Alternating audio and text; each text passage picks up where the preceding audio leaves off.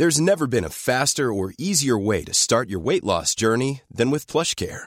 PlushCare accepts most insurance plans and gives you online access to board-certified physicians who can prescribe FDA-approved weight loss medications like Wigovi and Zepbound for those who qualify. Take charge of your health and speak with a board-certified physician about a weight loss plan that's right for you. Get started today at plushcare.com slash weight loss. That's plushcare.com slash weight loss. plushcare.com slash weight loss.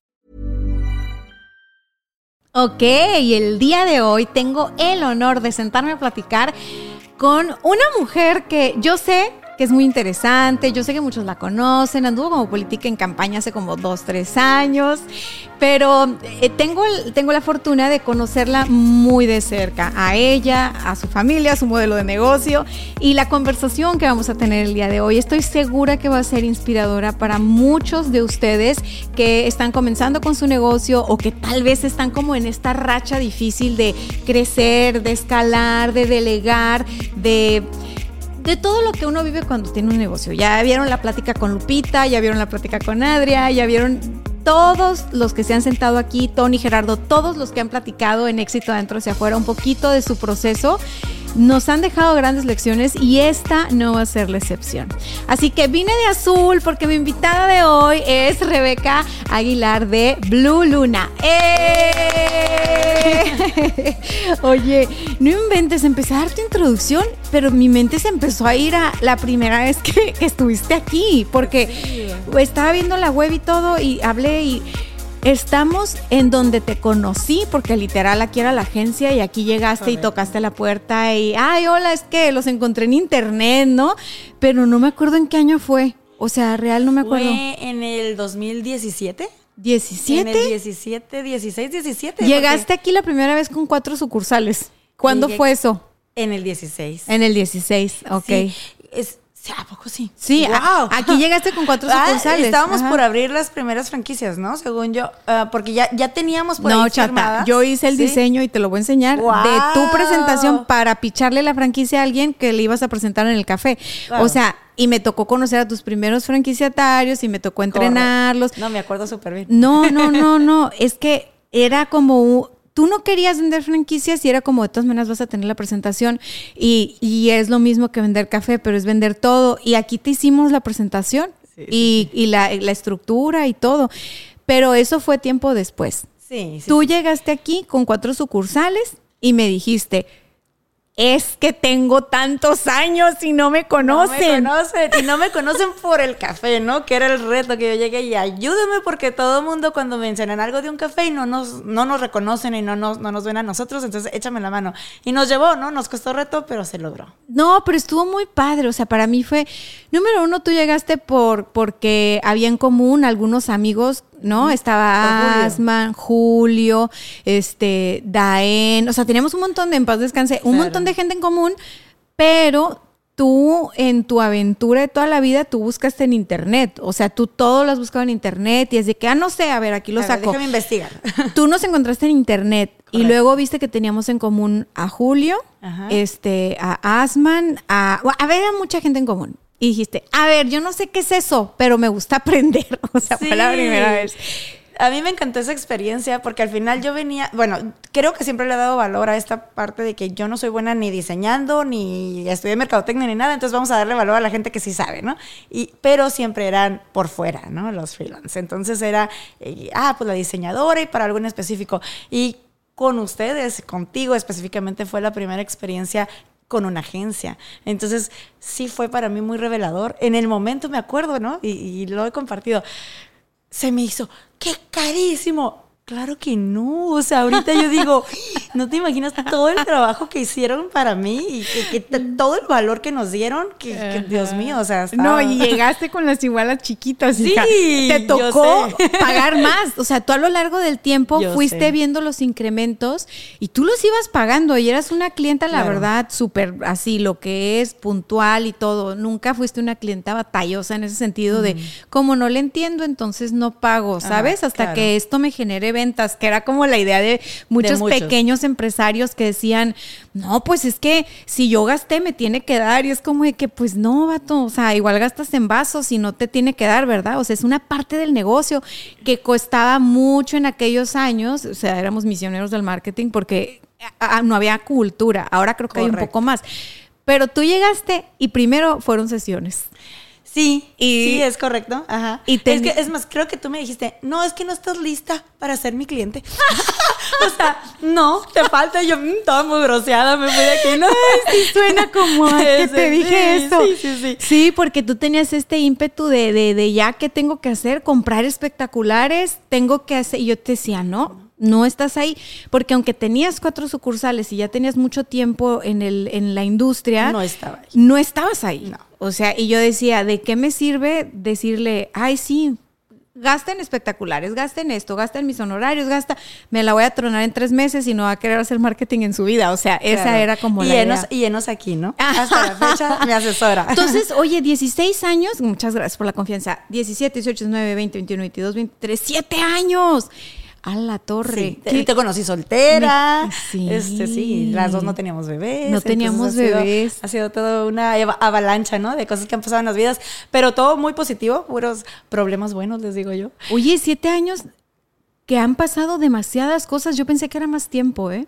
Porque han sido muy intensos, ¿no? Para, eh, para las dos partes. Ajá. Sí, pero sí, y- le platicaba hace poquito, ¿no? Esta, este reto que fue para mí eh, migrar de, de- de una persona externa, porque además era mi amiga, bueno, es Sí, mi amiga sí. todavía y me, y me ayudaba a diseñar y esto, y migrar a la agencia, y fue como una traición y fue un drama, ¿no? Porque en su momento lo sintió, me estás abandonando. Y, y cómo fue tan complicado, pero a la vez muy claro que yo tenía que tomar decisiones por el bien del negocio. O sea, que al final esa era mi responsabilidad, más allá de, de- de sentimientos, ¿no? Entonces, Sí, digo, creo que se hizo padre. Sí, no, sí se hizo padre y la verdad de que no, o sea, bueno, para mí los negocios o la agencia de marketing como tal en aquellos años, o sea, tú llegaste a la mitad, o sea, la agencia la corrí 15 años y la cerré. Tú llegaste hace 7 años aquí, estás hablando de más o menos la mitad del tiempo. O sea, a ti te tocaron también nuestros años de mucho crecimiento, muy álgidos, muy todo. Y para mí era como un laboratorio, o sea, como un laboratorio y, un, labora- como, ajá, un labo- laboratorio de negocios donde como todo jugaba, o sea, Ajá. todo jugaba. Entonces, sí, yo me acuerdo de, de esta transición que hiciste y, ay, es que los sentimientos, yo decía, pues sí, pero en el futuro pueden volver a trabajar, o sea, no es un tema de... Y, y me pasó con otros clientes que eran amigos y dejamos de serlo. Bueno, uno, uno en particular, porque para él era bien difícil comprender esto, ¿sabes? O sea, para él era complicado el fuiste a comer otro lado. Entonces, Ajá. híjole, yo que soy un alma libre y que vivo en Tijuana, lo que más hay es restaurantes. o sea, no. Sí, no, no, Porque al final del día, digo, tú tenías proveedores de marketing de, de más cosas. Sí, sí, sí, sí. Un negocio necesita un montón de proveedores. Que además esto es lo que nos ha alimentado y nos ha enriquecido, ¿no? O sea, yo la verdad es que siento que en el paso del tiempo he venido desarrollando un colmillo que me han ayudado todos los que han estado alrededor eh, de mí, ¿no? Y empujándome en este sentido, pero, pero eso te enriquece y está allá afuera también Tijuana, pues hay mucho diseñador, hay mucho marquetero, o es sea, una ciudad creativa, sí, ¿no? Es una ciudad Porque creativa. lo culinario es creativo, el marketing es creativo, lo- el diseño es creativo, las artes visuales. O sea, yo creo que Tijuana es una ciudad sumamente creativa.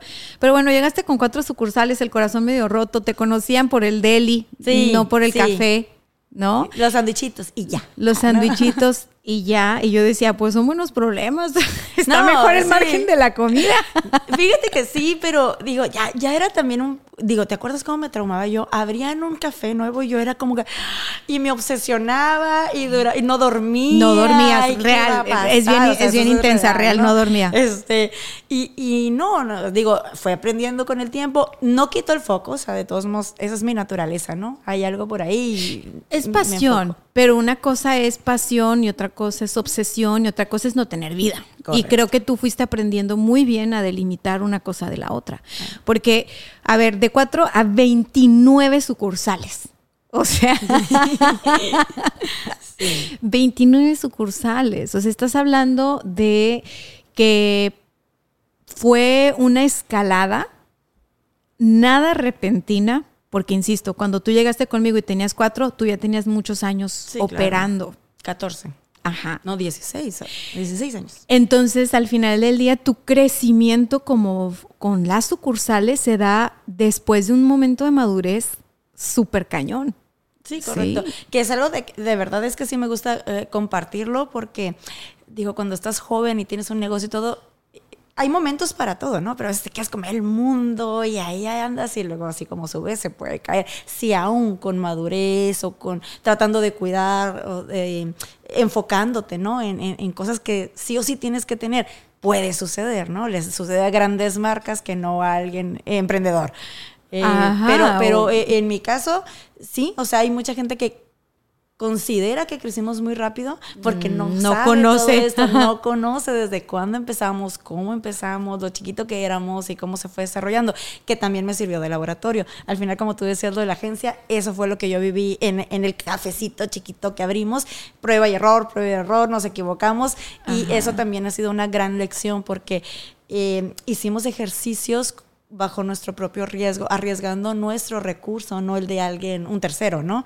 Entonces, pues ya teníamos los resultados ahí. que era algo que te, que te movía mucho en aquel tiempo. O sea, yo tengo una memoria muy especial para los proyectos y para las personas con las que trabajo. Fuera de ahí, la verdad, soy la peor para acordarme de nombres y caras. O sea, sí. ¿Y fechas de Y cumpleaños? fechas de cumpleaños, nada, o sea, nada. Todas las fechas de cumpleaños sí me puedo acordar y soy de que, ay, vamos a desayunar en tu cumpleaños, porque son como eventos especiales para mí, ¿no? Mi cumpleaños lo celebro todo el mes. Entonces con mis amigos igual, hey, vamos, tu cumpleaños. Pero fuera de ahí, la verdad es de que Gerardo me dice, es que ¿cómo no te acuerdas? Yo me acuerdo qué llevabas puesto. Y yo, pues no me acuerdo. O sea, yo no...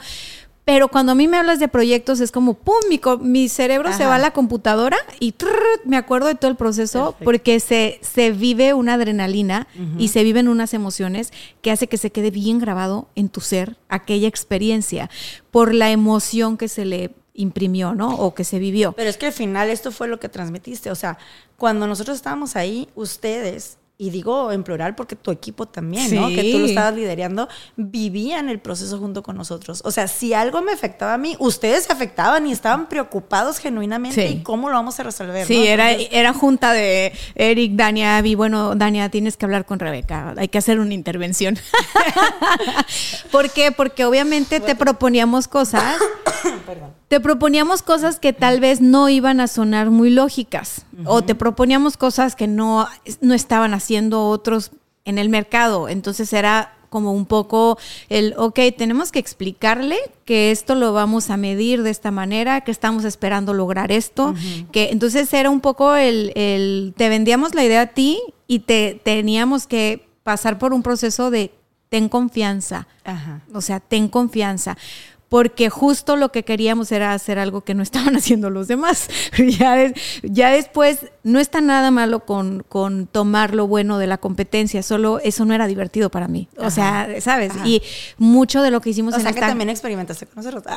Sí, tu laboratorio. Es que, a ver, todo lo que hagas en inter- todo lo que hagas en internet es un experimento. Claro. O sea, todo lo que hagas en internet es un experimento. No hay, no existe un manual, o sea, para el tipo de agencia que diseñé y que lo que hacía cada uno de los miembros era bien importante porque era un, ok, suena bien tu idea y cómo, o sea, cómo lo validamos y cómo lo podemos me- medir y vamos a darle, ¿no? Y después tú aprendiste muy rápido. Cualquier cosa que se te proponía, y yo ya después veía hasta en otros proveedores, ok, a ver, pero explícame, o sea, ¿cómo, cómo vamos a llegar ahí? Y yo, ay, ya se las eché a perder. Porque Ahí les va a creer un monstruo. porque tú ya era, esto tiene, tiene que hacer sentido. O sea, tiene que hacer sentido y así, ¿no? Y me acuerdo de haber grabado cosas contigo este, para aniversarios y, y la gente no le gustaba tanto salir a cuadro, salir en video, salir en fotos, ¿no? Y entonces era tú, tu personal, tu hermano y todo el mundo. Y la verdad es que fueron muy nobles porque eran unas ganas de transmitir tan auténticas las que tenían que, pues, la neta, la neta, sí, mis respetos. Julio nunca había salido en videos y me acuerdo que lo hicimos salir, ¿no? Y tú lo que nos compartiste para un video de aniversario también nos tocó las fibras a todo el equipo. ¿Te acuerdas qué lloradera sí, teníamos? Sí, sí, sí. Me acuerdo de la entrevista y que primero no podía hablar y así como que no, no, no, otro día. Y sí, lo, lo recuerdo perfecto. Sí. ¿no? Pero eh, muy sorprendente, lo que más recuerdo de ese, de ese momento es que me mandaste un mensaje y me dijiste, este es nuestro regalo de aniversario para ti. Y, y, me mandaste el video y yo estaba en casa de mi mamá con mis hermanos, o sea, era, no sé si un domingo, creo que el día siguiente era el aniversario, una cosa así, y lo vi, o sea, no pude ni hablar, me subí, lloré y después ya bajé y es que miren lo que me hicieron, ¿no? Entonces sí, fue algo muy, muy, muy bonito, sí. Es que sabes que, Rebe, yo creo que tú tienes algo que no, la gente que no te conozca o no trabaje de cerca contigo, que simplemente te vea de pasada, que no conozca tu historia o algo, o sea, sí puede caer en el ay pinche vieja, ¿sabes? Claro. A mí también chocalas. Nos pasa. Nos pasa.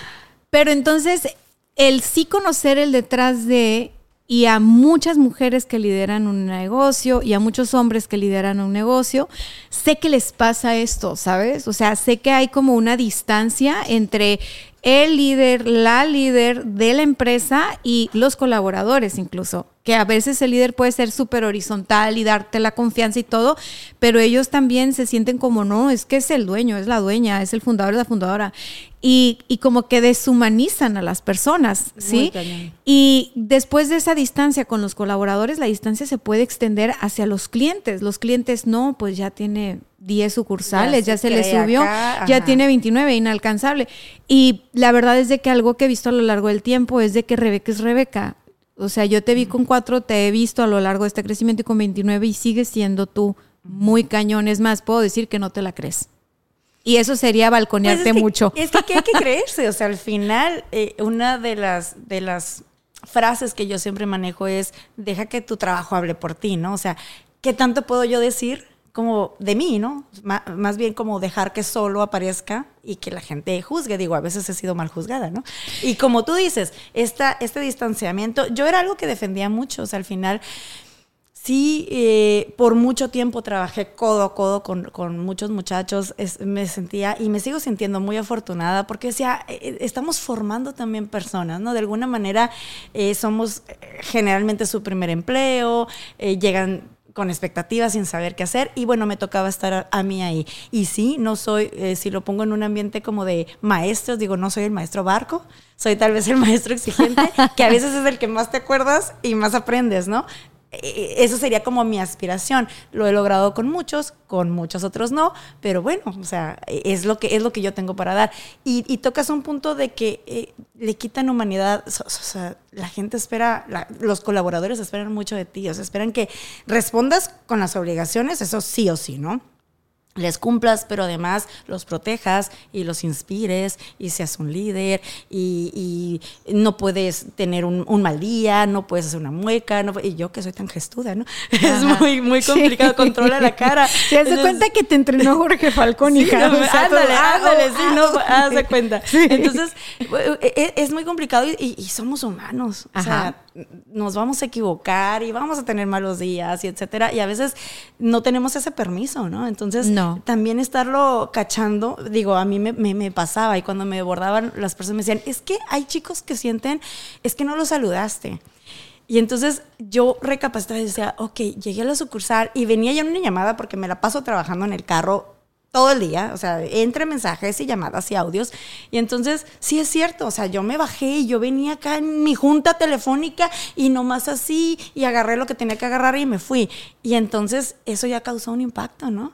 Y entonces sí. pueden no conocerme y decir, uy, ni siquiera, ¿no? no, y es que aparte eres persona, nunca es, por ejemplo, algo que yo disfruté mucho en la agencia con mi equipo es que teníamos, y sobre todo los que fueron a la fecha son familia. A la fecha trabajo con ellos, pero son familia. O sea, es de que teníamos este...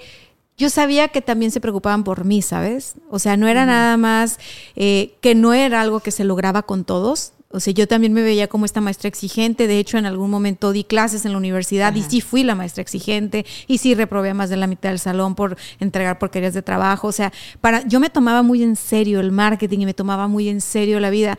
Y en algún punto del emprendimiento, del negocio, yo, yo dije, oye, párale, no es justo que, ok, uno, uno tiene que entregar su 100 y del otro lado yo espero un 100 Yo del otro lado no espero un 50 ni un 70, ni un, no, es que fíjate que yo este, llegué tarde porque tal y tal y tal y tal. Para mí es una tomada de pelo, ¿sabes? Claro. ¿Por qué? Porque al otro, al- a- se empiezan a generar vicios en los vínculos. Entonces es como un, este colaborador no me da mi valor. Entonces inconscientemente tú empiezas, sí, cumplo con lo que te debo de cumplir, pero yo tampoco te doy tu valor. Y nos vamos generando estas Esta separaciones. Entonces cuando hacemos el video de aniversario, y que para hacer ese video primero llegamos y tuvimos una conversación contigo y tuvimos toda esta inspiración de la historia que nos contaste, eh, nos fuimos con esta sensación de que detrás de lo que se podía ver una empresa eh, local con éxito, en crecimiento y todo,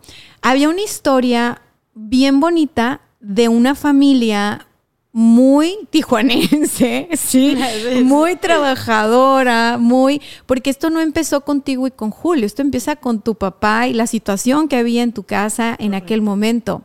Yo sé que lo has contado en muchos lados y, y digo, ahí está el video y les dejo el link para que chismen de qué video estamos hablando, pero Rebe, o sea, cuando digo que no te la crees es cuando uno va construyendo las cosas, le cuesta trabajo muchísimo porque uno no está acostumbrado, ¿sabes? Y a veces uno convive con amigos que son empresarios de que, de que toda la vida estuvieron acostumbrados a todo. Ajá. Y a ese me refiero, no te la crees. O sea, a ti no te heredaron un negocio, a ti te heredaron mucha hambre y la necesidad de salir adelante, ¿no? Que fue de las mejores herencias. ¿eh? Digo, en el momento no lo ves, pero sí. O sea, la a mí me heredaron lo mismo. Es la madre de la creatividad, ¿no? Y al final un negocio es creatividad, como bien lo mencionabas, estás creando algo, ¿no? Entonces, ¿Tú pensaste que iba a ser de paso? O sea, ¿pensaste que era mientras hago otra cosa cuando... Sí, sí, yo estaba estudiando, sabía que sie- siempre supe que quería tener mi propio negocio, ¿no? Eso porque, como bien dices, ¿no? Mi papá y tenía sus negocios y todo, pero eh, sí, cuando, cua- mi aspiración cuando recién, recién abrí era que gane lo que ganaría en cualquier otro lugar. En ese momento ga- pudiera haber ganado 1.500 pesos a la semana y estaba bien pagada, ¿no? Porque, pues, Ay, no, si eras- eras fresa. Ah, o sea, sí, ¿no? Ya era como, uy, no, estoy, estoy ganando mucho. Entonces, con que me des, ya estoy del otro lado. Y bueno, superó mis expectativas. Eh, me enamoré de- de- del negocio, lo, lo empecé con todo el corazón y, y se notó, creo que, que eso se notó. Ah, es- ha sido un negocio muy noble, no nada más para mí, ¿no? Para mi familia, para gente que ya se ha acercado eh, a emprender junto con nosotros. Entonces, eh, pues digo, bendiciones. Oye, ¿qué fue lo que aprendiste de tu papá cuando uno aprende todo viendo? ¿Sí? No son lecciones verbales. ¿Qué aprendiste de tu papá y sus negocios? Eh, el valor de la palabra, que valía más lo que su palabra que cualquier firma. Y eso no nada más lo aprendí con el ejemplo, sino, digo, lo mencionaba, pero era una persona súper comprometida y con un amor también a su trabajo, a sus trabajadores. El tema de la lealtad yo lo tengo muy tatuado, y entonces a veces me es difícil y digo, ay, no debería ser tan eh, estricta con eso, pero para mí no está tatuado, pues, ¿no? O sea, esta, esta, esta lealtad a las personas es importantísimo para mí.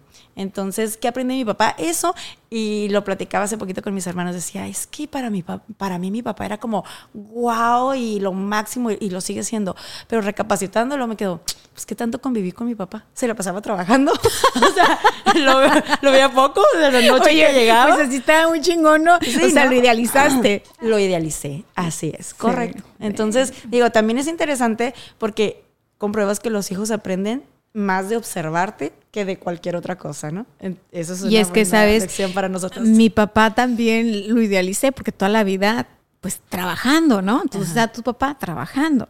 Entonces, yo crezco, sí, es muy trabajador y sí, emprendedor y sí, todo esto es verdad. Ajá. Pero ya que eres adulta y ves las cosas en retrospectiva, este, dices, bueno, pues aprendí que esto a lo mejor se puede hacer diferente, ¿no? Y también cuenta. No Claro. nada más.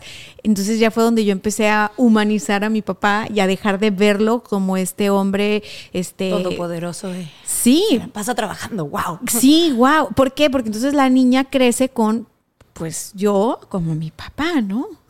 Así es, correcto. Sin querer, o sea, porque no es una idea que te metes, no, no, es que como que, ¡pum!, algo despierta en ti y entonces trabajar, trabajar, trabajar, trabajar, trabajar y es como ser- sentirse en casa o sentirse parte de, Pero tienes razón cuando dices, no te la crees. Ahorita mencionando este tema de los papás, eh, yo, te, yo tuve mucho temor, o sea, tuve miedo durante, durante un tiempo que escuchaba estas lealtades, ¿no? Que, que, que traes ahí inconscientes con tus papás.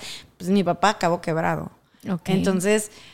¿Qué dijiste? Corta los papás. Sí, o sea, en serio que hubo un tiempo que yo dije, ¿en qué momento me va a pasar? Y, o sea, no me voy a dar cuenta, lo voy a hacer inconscientemente porque eso, no, y era como pedir, ¿no? De que, por favor, tomar decisiones inteligentes, ser como muy, muy transparente, cómo se tiene que dirigir, ¿no? El, recurso al final, creo que también uno de, las, de los grandes aciertos que hemos tenido es que hemos respetado la parte económica del negocio de decir, no es mío, es del negocio, no es de Rebeca. Entonces, esto también ha ayudado a que, a que el negocio esté saludable, ¿no? por así decirlo. Pero sí, o sea, estas cosas inconscientes que nos, el chip que nos meten los papás es, está pesado, pero creo que es una eh, responsabilidad de cada quien como detectarlo.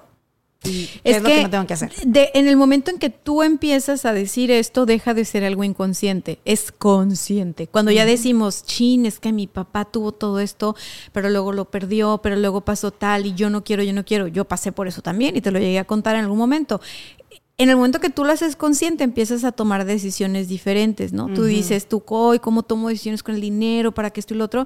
Entonces, gracias a que ellos lo hicieron de esa manera y nosotros pudimos ver y dijimos, eso no me gusta, podemos ya, siendo mujeres, empresarias, a ver, yo lo voy a intentar diferente, o sea, no mejor, no peor, simplemente como esa lección ya se vivió, yo esa no me gustó, ¿no? A lo mejor otras sí. Entonces ahí ya hay un montón de conciencia, ahí ya no es inconsciente, no es como de que de repente, ¡buh! sorpresa, estás quebrada, o sea, no hay forma, porque una persona que es disciplinada en lo financiero, eh, no hay forma, que de repente, no, no hay forma. Le falló por acá. No, y más que como justo, no nacimos en cuna de oro y no nos heredaron nada más que eh, las ganas, lo trabajadoras, lo comprometidas, ¿no? El, el, el tú puedes, mija. O sea, de alguna manera. Por casamos tanto tú y yo, ¿eh? Porque en realidad sí hay muchas cosas similares, ¿no? En, nuestras historias, desde la familia. De hecho, tu hermano y tu hermana se llaman Julio y Rebeca. Ajá. Entonces Somos cuatro. ¿Qué pasó? Y son cuatro. Son cuatro. Entonces, ajá, sí, sí. Es muy fácil verme en ese espejo. Y normalmente con mis amigos así es. Hay una parte en la que logro encontrar ese pedazo de mí que también, aunque lo viví en otra familia, digo, los humanos somos así. O sea, hay humanos o grupos de humanos a los que nos toca vivir cosas parecidas, ¿sí? Los humanos que ponen negocios se, parecen mucho. Vivimos tantas cosas.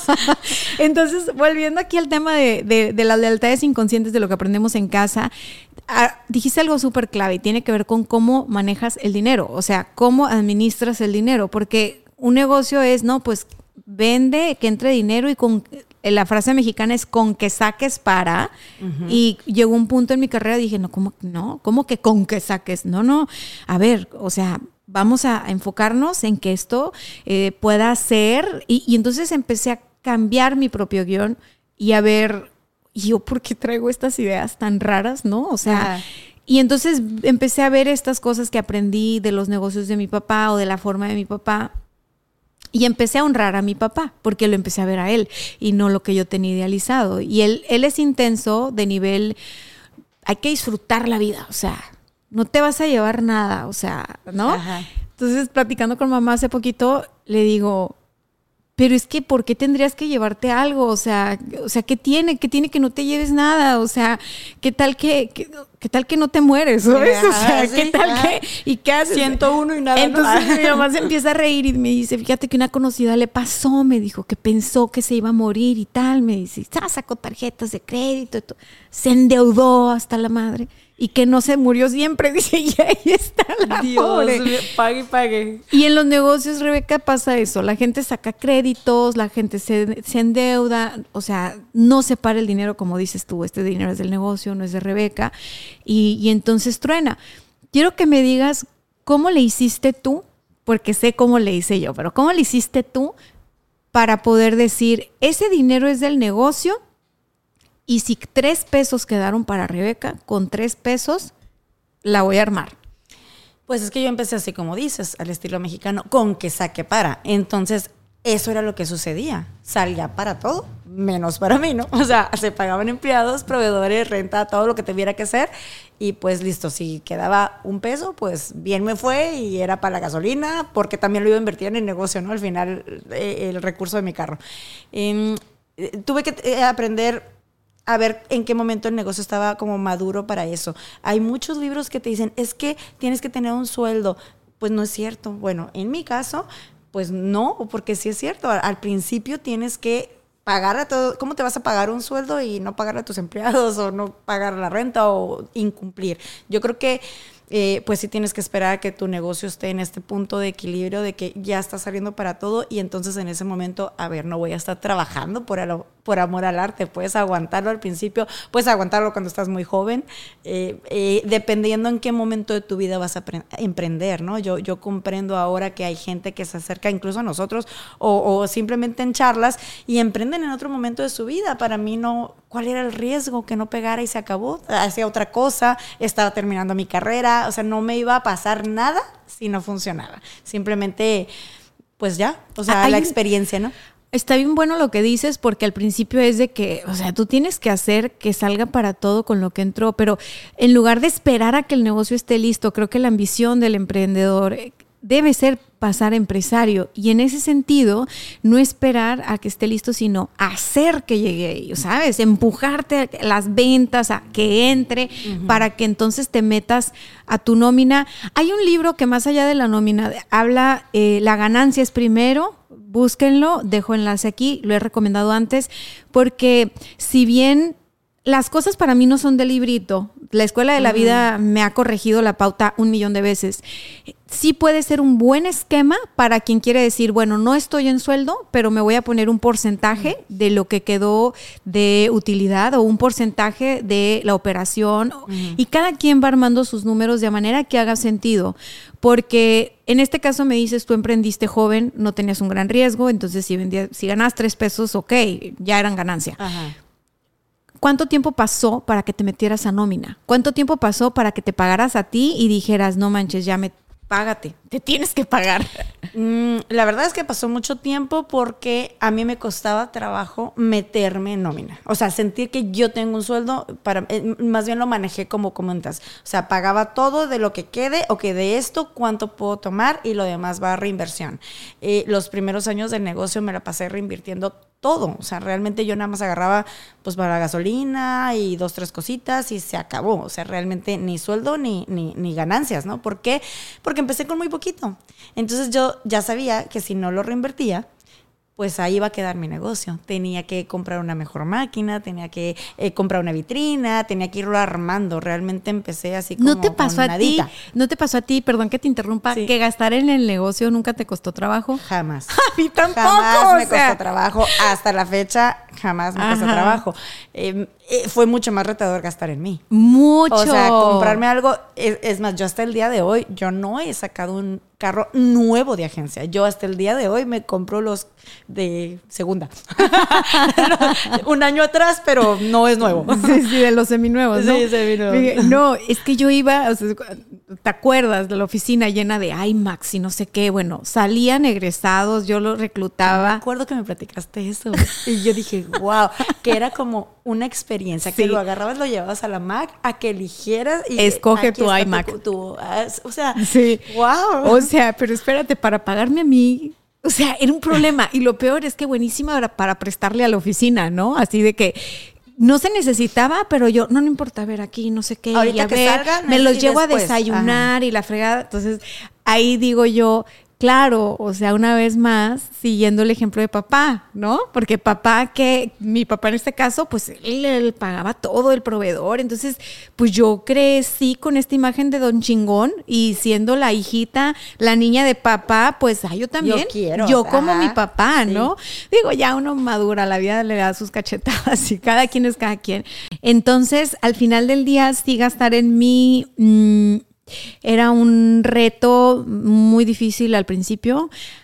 Ahorita no es difícil. Entrar a una tienda y gastar en mí no es difícil, pero no soy una persona que vive en las tiendas, ¿sabes?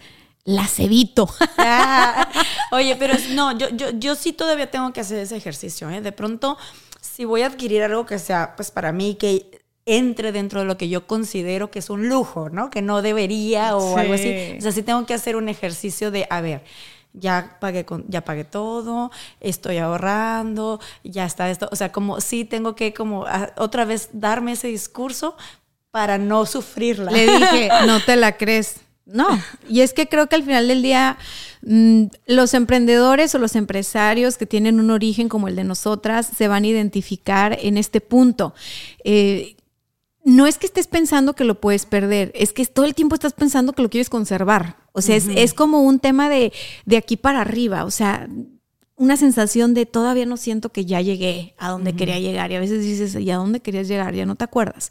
Pero veo... yo creo que a donde querías llegar ya llegaste desde hace mucho. Sí, Porque al final ni siquiera creo que dimensionábamos tal vez a, dónde, eh, en dónde nos encontramos ahorita, ¿no? Entonces, eso pasó hace mucho, pero sí, sí, sí comparto ese, ese, pensamiento. Ya se va más allá del miedo que te comentaba por mucho tiempo, lo, lo sufrí. Eh, en qué momento va a pasar algo, ¿no?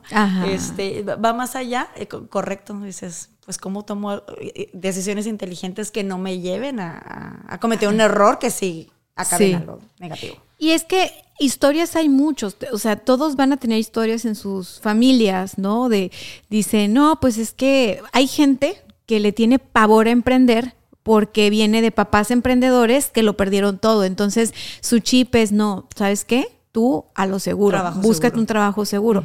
Hay otras personas que vienen de, es que, híjole, mi papá le dio la vida a esta empresa y al final no se lo agradecieron, entonces yo voy a emprender. O sea, todos venimos de algún lugar. Y es muy bonito conectar con ese origen, con ese, esa historia familiar o esas historias familiares de tus abuelos, tus papás, tus tíos, tus tías, porque entonces empieza a hacer mucho sentido por qué actuamos como actuamos. O sea, ¿por qué puedo invertir en el negocio más que en mi persona? ¿Por qué? o, o, por qué después ya, le, ya cambia, ¿no? O sea, yo al principio le daba demasiada importancia o demasiado valor a estas cuestiones. No, es que la iMac tiene que ser la última y la oficina tiene que estar así todo. Claro que después de la pandemia, o sea, tengo esta oficina en remodelación desde que regresamos y estoy en paz. No tengo ese estrés de, no, no, rápido, ya, manda a alguien. O sea, no, es como, relájate, ¿sabes? Relájate. Y, y veo tu crecimiento como has tenido años muy acelerados, estamos aperturando tantas, ¿no? Sí. Y de repente escucharte y decir, no, ahorita no vamos a aperturar, vamos a perfeccionar esto a manera interior y luego ya vamos a salir de nuevo. Cuéntame de eso. Que, que, también, ¿no? O sea, es que, mira, a, veces yo les digo, el, el, modelo de franquicia se escucha algo como muy wow, ¿no? O sea, la gente, o sea, todos que es que algún día voy a franquiciar. Y, y, la verdad es que a veces ni lo entienden, ¿no? O sea, es, es, una, es una forma de crecer. Pero ¿para qué quieres crecer? O sea, ¿qué, qué, qué, por qué? ¿Y en qué quieres crecer? ¿Quieres crecer en ventas? ¿Quieres crecer en sucursales? ¿Quieres crecer en qué? En, en marca? O sea, ¿qué es lo que tú estás buscando? Entonces, el crecimiento te lleva a que si tienes problemas, y eso me lo enseñaste tú, si tienes problemas es poner una lupa y se van a hacer más grandes, o se van a ver más, ¿no? Se van a notar. Entonces, eh, sí, sí, yo llegué, yo llegué a ese punto en que hay he tratado de ser cuidadosa en el tiempo de las personas que subimos al barco, ¿no? De, de, quienes quieren una sucursal, no nada más por tenerla. Intento ser y soy lo más clara posible y eh, transparente y platicarles a veces le digo a la abogada usted ya no me invita a estas sesiones porque le, espanto a los clientes no pero ser ser transparente y decirles es un, es un negocio de trabajo es un negocio que hay que dedicarle que hay que ponerle atención no nada más porque traigas un montón de inversión, ay, lo tengo aquí, ya lo voy a invertir y ya quedó. No, es un negocio. Y esto no nada más pasa conmigo como una franquicia local, pasa con todas las franquicias. Incluso puedes escuchar, ¿no? A, a, Huicho Lutero de Carl Jr., o sea, Carl Jr., ¿no? Es un, a nivel internacional y aún así no es una vara mágica, no es una bola de cristal, es un negocio que está estructurado, que A, B y C pero es tu negocio, es tu riesgo, es tu inversión. ¿Y a quién más le interesa que funcione? Pues al que está ahí comprándolo. Entonces tienes que meterle y meterle coco y meterle ganas y atenderlo y cuidarlo, ¿no? Eh, ¿Cuál es mi parte? Pues dar la plataforma. Yo traigo muchísima responsabilidad. Entonces, parte de lo que yo eh, dije, tiene que suceder cuando vaya a franquiciar es hacerlo con responsabilidad, no poner en riesgo el patrimonio de alguien más que está confiando en el proyecto, que aún así nos puede fallar, sí, que aún así hay veces de que dices, híjole, es que es un chorro de trabajo, y, pero bueno, también es un negocio súper bonito. Es un negocio apasionante. Una vez que te envuelves en este mundo del café, es muy difícil salir de él porque además la industria es enorme y hay de muchos lados que hacerle. Ah, para mí, eh, Blue Luna eh, me ha dado esta plataforma para explotar mi creatividad. Tiene todo, o sea, no nada más es en visuales, en música, es en arquitectura, el menú, los sabores, eh, los nombres, eh, eh, diseñar una empresa es una cosa híjole, súper emocionante, muy retadora. Ha llegado conmigo personas talentosas que vienen de empresas, pero cuando ya se meten en algo que se está formando, empieza lo de cero, ahí es un verdadero reto, ¿no? Ahí es donde, a ver, vamos a ver las tablas, ¿no? Y muchos se topan con paredes de que, ay, ¿por qué? Porque ya traen una plataforma de una empresa que en algún momento alguien vivió lo que nosotros vivimos, ¿no? Que se está creando de cero. Cuando yo empecé a franquiciar, no tenía oficina, no tenía sedis. Mi primer cocina central, que ahora le llamamos cocina central, fue la cocina de la casa de mi mamá. Y ahí nos íbamos con las ollas y ahí hacíamos 20 mil cosas, ¿no? Experimentos. Ahí grabábamos los tutoriales eh, de ahí capacitación. Eh, sí, los videos de capacitación. Y tus juntas de los franquiciatarios eran aquí. En el, en el café o aquí, de, incluso aquí en oficina, tuvimos una junta de franquiciatarios para ver la estrategia y en qué estábamos, ¿no? Y la pobre Dani, aparte, no, ya no nada más me tenía que convencer a mí. No, porque cada cabeza es un mundo. No, pero aparte que, a ver, nosotros nos tomábamos muy en serio nuestros proyectos. Por eso yo te decía, no escojo a todos los proyectos que me llegan porque yo sé que me meto de cabeza. O sea, se convierte en mi negocio y no les ando pidiendo comisión de ventas. O sea, de verdad es me gusta acompañar a la gente en sus procesos, lo descubrí después. Entonces yo veía las necesidades que iban surgiendo y le iba agregando cosas a la iguala, o sea, yo no, yo te decía, oye, este mes pues podemos hacer esto diferente porque ellos no saben lo que es hacer marketing como tal y te y bueno, tú sí, sí, que para que vean la campaña llegamos a traer también a los coordinadores de sucursal aquí. Y fue bonito porque para mí era si la gente de adentro comprende lo que la marca quiere comunicar y lo que la marca quiere hacer, lo vamos a hacer bien. Si adentro hay ruido, nos va a costar trabajo impulsar la campaña. Entonces, o, si no lo entienden. O si no lo entienden. Entonces tú ibas creciendo y teníamos que sumar más gente al barco y fue divertido, o sea, fue una aventurota, este, de repente ya era terapeuta yo de marketing. Sí, y, mira, me regreso un poquito a tu pregunta que dices, ¿en qué momento dices, sabes qué? Vamos a parar un poquito y esto. Pues ahí has tocado este tema. O sea, yo recordé esta parte de, a ver, espérame, es que a mí todos me conocían, sabían qué estábamos haciendo, hacia dónde nos estábamos dirigiendo y ahora la comunicación ha sido más difícil, ¿no? Entonces, ¿cómo llego a tanto muchacho que no me conoce? Que, que, me han visto o que se traen una historia de lo que les han contado, de lo que han visto y lo que han dicho. O sea, ¿cómo, ¿cómo lo hago? ¿no? Entonces dije, no, a ver, vamos a, vamos a parar un poquito, déjame eh, otra vez entrar y, y, pues empezar también a, trabajar sobre esto, porque hay muchos chicos que no saben por qué tienen que hacer lo que tienen que hacer, lo que estamos haciendo, ¿no? ¿Por qué? Qué cool lo que comentas, porque cualquiera diría, no, bueno, ya que tienes una empresa, una plataforma, eh, vendes franquicias, pues el crecimiento es voraz, ¿no? Otra, otra, otra, otra, vámonos, escala. Pero que tú digas, ¿sabes qué? Alto, porque lo que nos hizo llegar aquí fue que teníamos esto, ¿no? Y, ahora cómo llevo también esto de manera escalada, o sea, cómo crezco de adentro también, no nada más de afuera. Y esa decisión creo que es una decisión valiente porque lejos de decir estás perdiendo dinero por no abrir más sucursales, estás haciendo como un nuevo puente, un nuevo escalón, un nuevo para que tu siguiente escalada de franquicia sea más numerosa. Sí, o sea que la cimentación esté firme, ¿no? Sí, sí, sí, claro. tiene todo el sentido del mundo ahora que lo pones en palabras. Y fíjate que de lo que dijiste, muchas cosas me dejaste pensando. O sea, número uno, el tema de decir, a ver, eh, vamos a reajustar nuestra estrategia, ¿no? Y de y enfocarte en la calidad o en hay que cuidar lo que hay que cuidar no, no llegamos aquí porque queríamos tener eh, dos mil franquicias, o sea, empezamos así y, todo, y eso te ancla a la tierra, entonces, bien.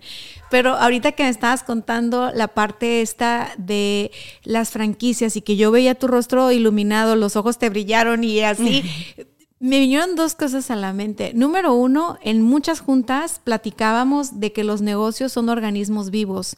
Entonces, el marketing es algo vivo. O sea, no es magia. Aquí está mi dinero, Rebeca, ponme un Blue Luna y entonces regrésame. Si tú quieres hacer dinero así, hay fondos de inversión que tienen riesgo, que no dan un rendimiento así milagroso, pero digamos que tu inversión está más segura. O sea, si tú lo que quieres es invertir, pero tener un trabajo, este, tener un, un, qué hacer todos tus días, un levantarte con pasión y cómo le voy a hacer para llegar a toda la gente que está aquí en mi perímetro, ¿no? Tengo la sucursal de Palmas, ¿cómo le hago para venderle a toda la gente que me queda alrededor? Se necesitan ganas y se necesita chispa, ¿sí? No nada más decir, bueno, pues ya voy a levantar la cortina, ya llegaron los muchachos. O sea, entonces, en ese sentido sí compra una franquicia, porque es la segunda idea. Dicen que los negocios son como muy de hombres, ¿no? O de los hombres y así.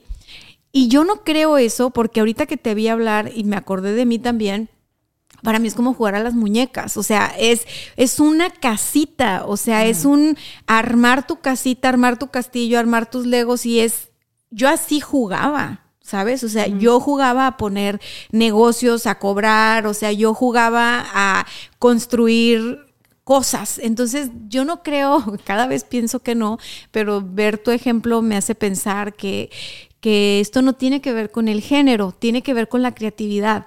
O sea, que a ti te guste decir, ah, ok, es lo visual, pero es lo estético de acá, pero es el producto, es el sabor, es el precio, es el servicio. Eso es jugar a la casita. O sea, y, se me hace súper femenino además. O sea, no, es más hombres, ni modo, no es tan masculino como pensaron. ni modo, no.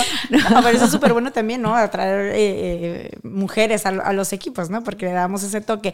Pero sí, digo, sí es verdad y sí creo que las mujeres ya cuando estamos en la parte del negocio también necesitamos utilizar esta parte que le llaman masculina, ¿no? Que, que, que también lo traemos. Ay, sí, sí tenemos mucha este, energía este, masculina. Eh, exactamente. Sí, sí tenemos. Eh, porque también a mí me encantan los números. A mí, y, digo, me apoyo mucho de Julio, que es mi hermano, es mi socio, de Ricardo, que está conmigo, que es mi esposo, que está ahí eh, también trabajando con nosotros. Claro que me apoyo mucho de ellos, eh, pero la parte de números y los, el, costeo y, a ver las proyecciones, pero cómo es eso, también es algo que disfruto. Entonces, realmente conmigo ha sido, aunque ha sido mucho trabajo, a veces es muy desgastante, ha requerido tanto de mí eh, a, nivel de, de, todo en mi vida, ¿no? Que yo vivo, respiro por, por el negocio, porque me gusta, porque es mi pasión. Y híjole, qué padre, ¿no? Que te paguen por eso y que digo que puedas eh, es que, no que te paga, pues sí, te paga la vida, pero que te hagas esta plataforma y que tú lo puedas formar. Es que es tu casa, es, tu casa de Legos, pues. Sí. O sea, si quieres no es tu casa de las Barbies. Tú, chavo, que estás empezando, es tu caja de Legos es un tema de creatividad y de construir. O sea, yo, yo siempre he pensado que los negocios no tienen género, ¿no?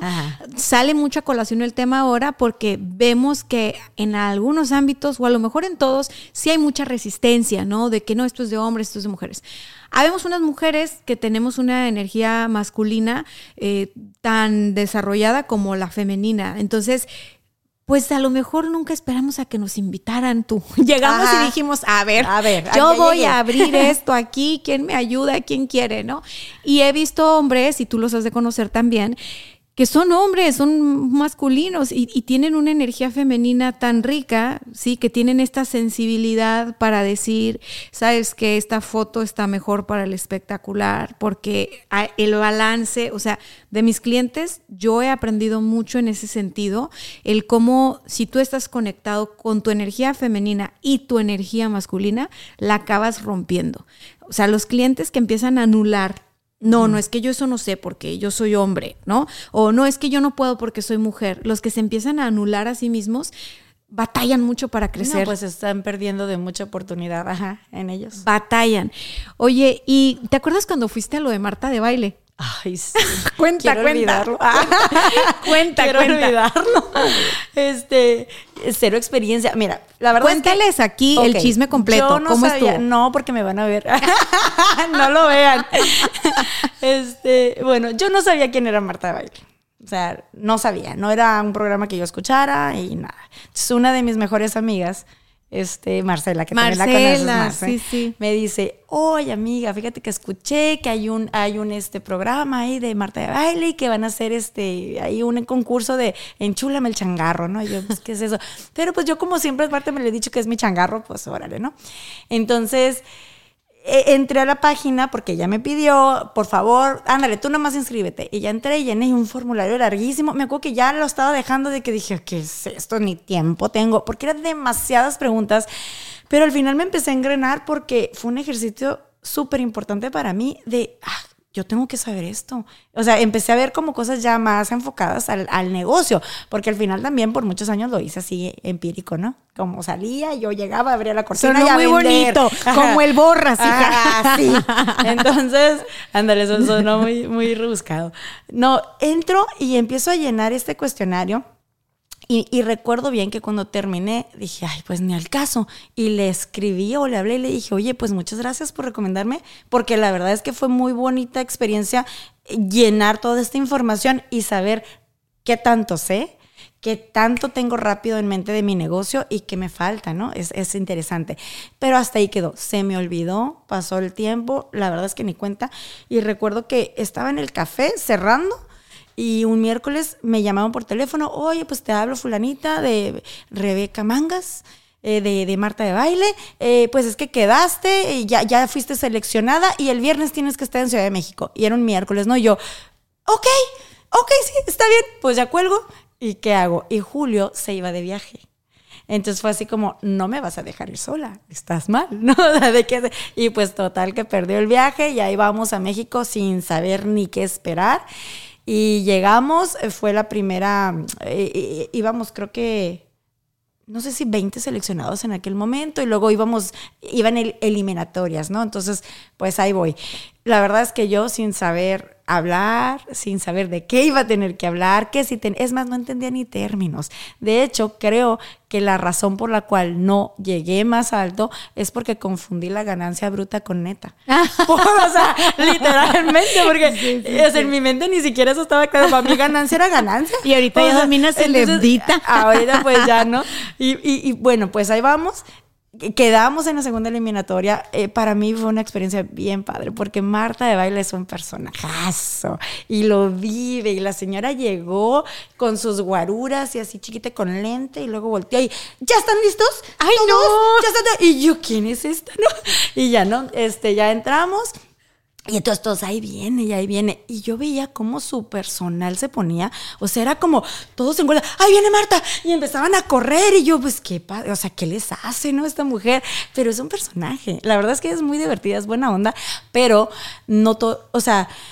Al final, al final, ya cuando terminamos, que se despidió de nosotros, fue el único momento en que yo sentí que se quitó el personaje y que dijo, a ver muchachos, esto es un, es un programa, ustedes todos están haciendo bien y que todo el éxito, o sea, ahí fue cuando dije, esta es la persona, porque todo el resto del tiempo era el personaje, ¿no? Entonces había una anécdota que yo de repente platico, fuma, ¿no? Entonces me acuerdo que estábamos afuera, y creo que fue para la segunda sesión, y estábamos afuera.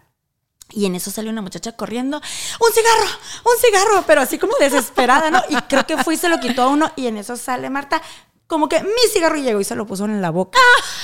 Entonces yo dije, ¿qué es esto? o sea, ¿en qué grado, no? Y ya, ¿no? Entonces lo platico sí, y todo el mundo. el- el chupón, un divertido, chupón. O sea, como, aquí está. ¿no? Y ya, ok, y ya se metió muy tranquila a continuar su programa, ¿no? Y este, no, me fue bien, aprendí, aprendí que había mucho que me faltaba. También para mí era un tema, porque digo, estamos en Tijuana. Entonces en ese momento pues también de que, ay, que la inseguridad y que no, no hay que decir tantas cosas. Entonces ahí te preguntaban números. Yo me acuerdo que, re- o sea, mis números los hice más chiquitos porque dije, ¿cómo si en Tijuana? y me- ¿Qué Toda la vida. Ajá. ¿Y, qué tal? Y pues, y pues no, no, o sea, yo, no, es que es muchísimo. Y claro que ahí me mugrosearon porque el otro, no, yo vendo quién sabe cuánta facturación. Y yo, ay, Dios mío. Pero todo, todo fue una lección muy interesante, me gustó bastante. Pero no me gusta que lo vean. No, pues sí, claro, o sea, claro. Sí. Yo me acuerdo cuando llegaste a la oficina a contarme, es que quedamos en lo de Marte de baile y no sé qué, y, la- y yo, a ver, ¿y qué vas a decir? ¿Y qué te vas a poner? ¿Y qué no sé qué? ¿Y qué bla, no, bla, la primera, la primera, el primer filtro, no toda fodonga. Aparte, como fue de un miércoles al viernes, llegué en la madrugada, pues el- los pelos así, ¿no? Y ahí No, pero tele. te voy a te voy a reconocer. En Televisa, no sé qué, no verá Televisa Radio. Te voy a reconocer algo públicamente y es de que siempre has sido muy valiente porque con todo y miedo haces las cosas. O sea, te digo que yo tengo una memoria muy especial para los proyectos y, y para la gente con la que trabajo. Rebeca, es que tú llegaste aquí a la oficina que no te la creías, que habías quedado en Marte de baile y era como, bueno, ya quedé. ¿Y ahora ¿Qué voy a hacer? ¿Qué digo? Ajá, sí. Y me acuerdo perfecto que el Julio fue, no, tú también vas y ahí van los dos en equipo, platicamos un par de cosas aquí de lo que era como, a ver, de hablar en público, porque nunca habías hablado No en, había público. hablado en público. Entonces era como de que, oye, o sea, la bendición, hija, porque ahorita qué te voy a dar de tablas, ¿no? Era como, sé tú. Y en un día, pues sí. En un día, o sea, sé tú, di tu experiencia, porque, o sea, la experiencia vivida, ahora sí que hablar por experiencia y no por tendencia es mucho más relevante. Entonces, yo decía, pues es que la, ya trae el trabajo de calle, o sea, simplemente es que sea ella y lo No, y comunique. que era de calle, ¿no? Porque. o sea, pero fíjate No que cuando término. empezamos, cuando sí. empezamos, sí me dijeron, creo que me dijo así como, ¿pero tú qué haces aquí? O para, o para qué estás aquí o algo así. Y yo recuerdo sí esa frase que no se salió pues del alma.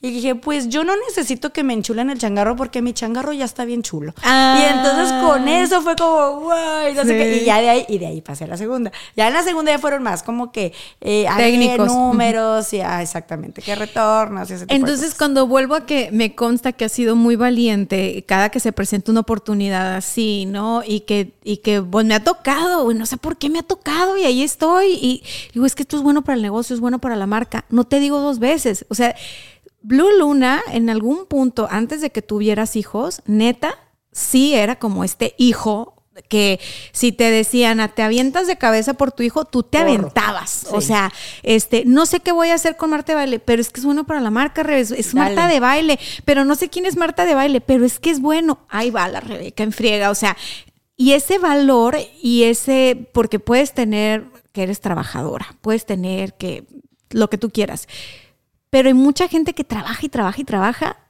y le falta el valor para atreverse a hacer cosas que le dan miedo, que es donde el negocio puede crecer.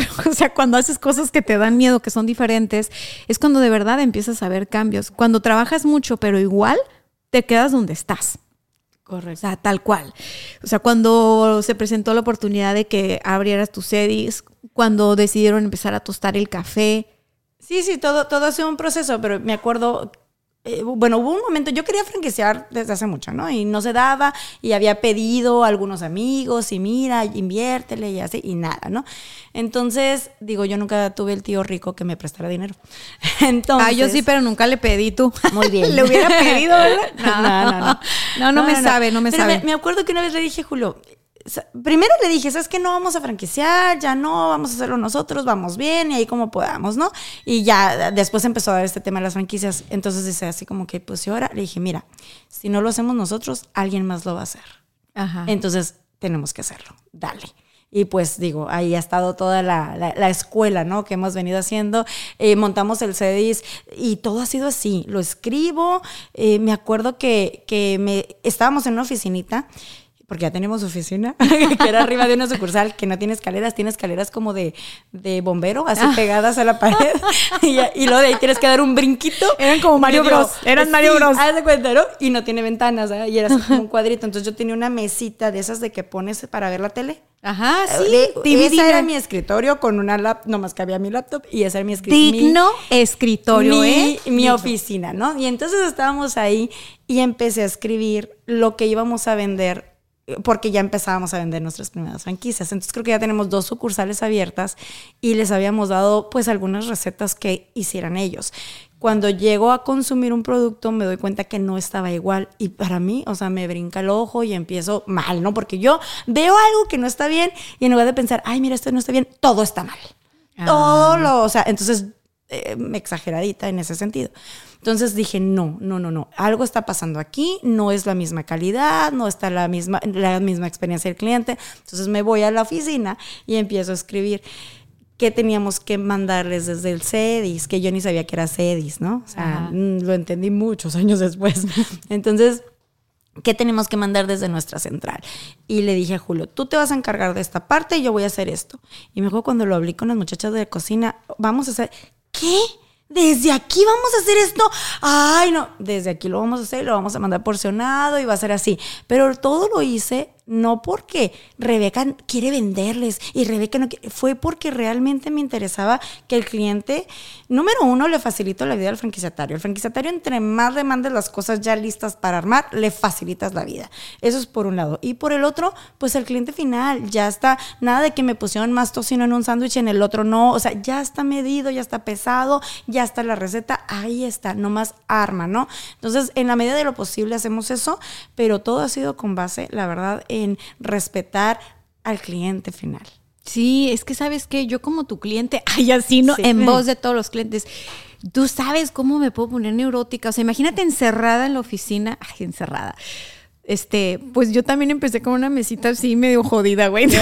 ahorita que veo la oficina digo, ay, ya, no, no, no, no inventes. O sea, bueno, el punto es que cuando tú estás trabajando, que uno de los segmentos importantes de Blue Luna, lo hablábamos, era la comunidad Godín, ¿no? Entonces, tú estás trabajando, estás todo el día trabajando, no traes comida y vas a comer algo que está cerca y es como este momento del día de disfrute. ¿Sí? Porque vas a regresar a la oficina y a lo mejor vas a ver un cliente o a lo mejor te vas a echar un tiro con contabilidad o a lo mejor vas a regañar a alguien, no sé. Entonces, ese momento en el que comes es como tu momento de llevas cuatro horas chingándole, eso tiene que estar rico, ¿no? Entonces, yo cuando hacíamos campañas para ustedes decía, no, no, es que no, neurótica de voy a pedir tal sándwich y tiene que saber a lo que me lo imagino que sabe. Correcto. Porque si no sabe a lo que me lo imagino que sabe, ya valió, ¿no? No, y vas a explotar ahí en ese momento y, contra eso porque hay, ya traes toda una carga de que no has de podido todo el día. explotar en todo el día con diferentes, con clientes o Y entonces, ahí sí, ¿no? Ahí dices tú el sándwich ya valió todo. Y entonces, o el café o lo que sea. Y era curioso porque al hacer las campañas, pues no pensábamos en el factor humano, ¿sabes? Hasta que pasó el tiempo y dijimos, a ver, o sea, la gente se puede equivocar. O sea, la gente que está de nuevo ingreso en capacitación te puede hacer un sándwich que le cambió y le puso este pan porque está aprendiendo y no podemos enloquecer internamente porque el error es humano, ¿no? Y luego después empezamos a ver a los clientes desde sus neurosis y decir, a ver, o sea, es que también... Que sí tiene razón y que no tiene razón. Que tiene razón, que no tiene razón y por qué tiene que pagar el empleado que tú traigas un mal día. Y empezamos a ver entonces cuándo era crítica constructiva, cuándo era destructiva, cuándo era la competencia, cuándo era de neta. o ¿Te acuerdas que al principio todo era aprensivo? O sea, todo era aprensivo. Todo era de que, y se quejaron, uh, ya, o sea, era un caos, ¿no? Vamos a arreglarlo. ¿Qué va? Casi que tira la sucursal y vuelve a armar. empieza. Entonces, sí, sí, Y, digo eso, pero lo desarrollas con el colmillo, con el tiempo. Es que hay un tema de madurez y de intuición muy importante y es que al final del día, si queremos, sobre todo cuando hay una franquicia y hay manuales y hay procesos, que el error se reduzca a la mayor este, cantidad posible, ¿sabes? Que el porcentaje de error sea algo bien manejable. Pero cuando tú dices, chin, o sea, es que, ¿qué está pasando? Porque ya veo que eh, el usuario se está quejando mucho en la red, que su café estaba frío, ¿no? O que su no sé qué, bla, bla, bla. Yo me acuerdo de esa transición y para los que estén en ese lugar, porque los dueños de negocio, tú crees que somos tú y un par de locas, la verdad es de que la mayoría tendemos a querer superar la expectativa del cliente. O sea, tenemos un montón de reconocimiento y satisfacción cuando vemos un cliente feliz. Y tiene que ver un montón con eso, ¿no? Oye, y tiene, y tiene que ver, ahorita que lo estás mencionando, de ahí viene nuestra misión, ¿no? Crear el momento feliz del día. Porque justo es eso, lo que tú dices. Si estoy en oficina, si llego, o sea, ese momento a lo mejor va a ser lo único bueno que voy a tener en el día. sí, sí, Entonces, por favor, hay que, hay que hacerlo, ¿no? Eso, es una misión. Ah, es una misión, exacto. Entonces, desde ahí hacíamos las campañas, pero todavía no teníamos la edad suficiente o la madurez recorrida para llegar a la conclusión de, a ver, sí, sí es cierto. O sea, sí es el si es el quererlos hacer felices, si es el cumplir la promesa de la marca, si es todo esto importante. Sin embargo, también tenemos que migrar, y creo que es algo que acá se logró, de la mentalidad de, bombero, de caos, de, de, híjole, se quejó, no, entonces, ¿qué va a pasar? No, a ver, rápido, ¿qué le vamos a contestar en redes? ¿Cómo vamos a manejar esto? Este, a decir, a ver, número uno, tengo que investigar. ¿Qué está pasando aquí? ¿Por qué está existiendo esta información en la red? ¿no? A ver, vamos a auditar esa sucursal, vamos a auditar porque internamente tenemos que hacer cambios y entonces internamente tenemos que solucionar. O sea, ya no era un tema de afuera están diciendo, es no, a ver, ¿cómo lo hacemos mejor? Sí, ¿cómo lo hacemos mejor internamente? Y como era una onda muy auténtica de cómo lo hacemos mejor internamente, eso después daba muchos datos y mucha información de valor para tomar decisiones en otros niveles. Y tú dices, wow, como un comentario en Facebook que puede parecer el fin del mundo para un empresario que va empezando, ¿no? O para un emprendedor que va empezando, cómo eso se convierte en una gran oportunidad para aceitar tu modelo de negocio, para poder corregir y aumentar lo que tengas que, hacer. Y entonces ahí tienes tu primer, este, pues ahora sí que tu investigación de mercado gratis. el, mensaje aquí es no te asustes, ¿no? O sea, ahí está. No caigas en este pánico. Si tienes que resolver, sí, lo tienes que resolver. Pero si logras salirte de la emoción inicial de que ¡Ah! me están atacando, me están diciendo, si logras salirte un poquito y ver, a ver, ¿a dónde va esto? Eh, entonces es muy enriquecedor, o sea, realmente puedes arreglar desde adentro y das un brinco. Es que das un brinco, Rebeca, los datos son bien importantes. Hay, agencias de investigación de mercado que cobran un dineral porque tú te des cuenta qué está pasando con el usuario adentro.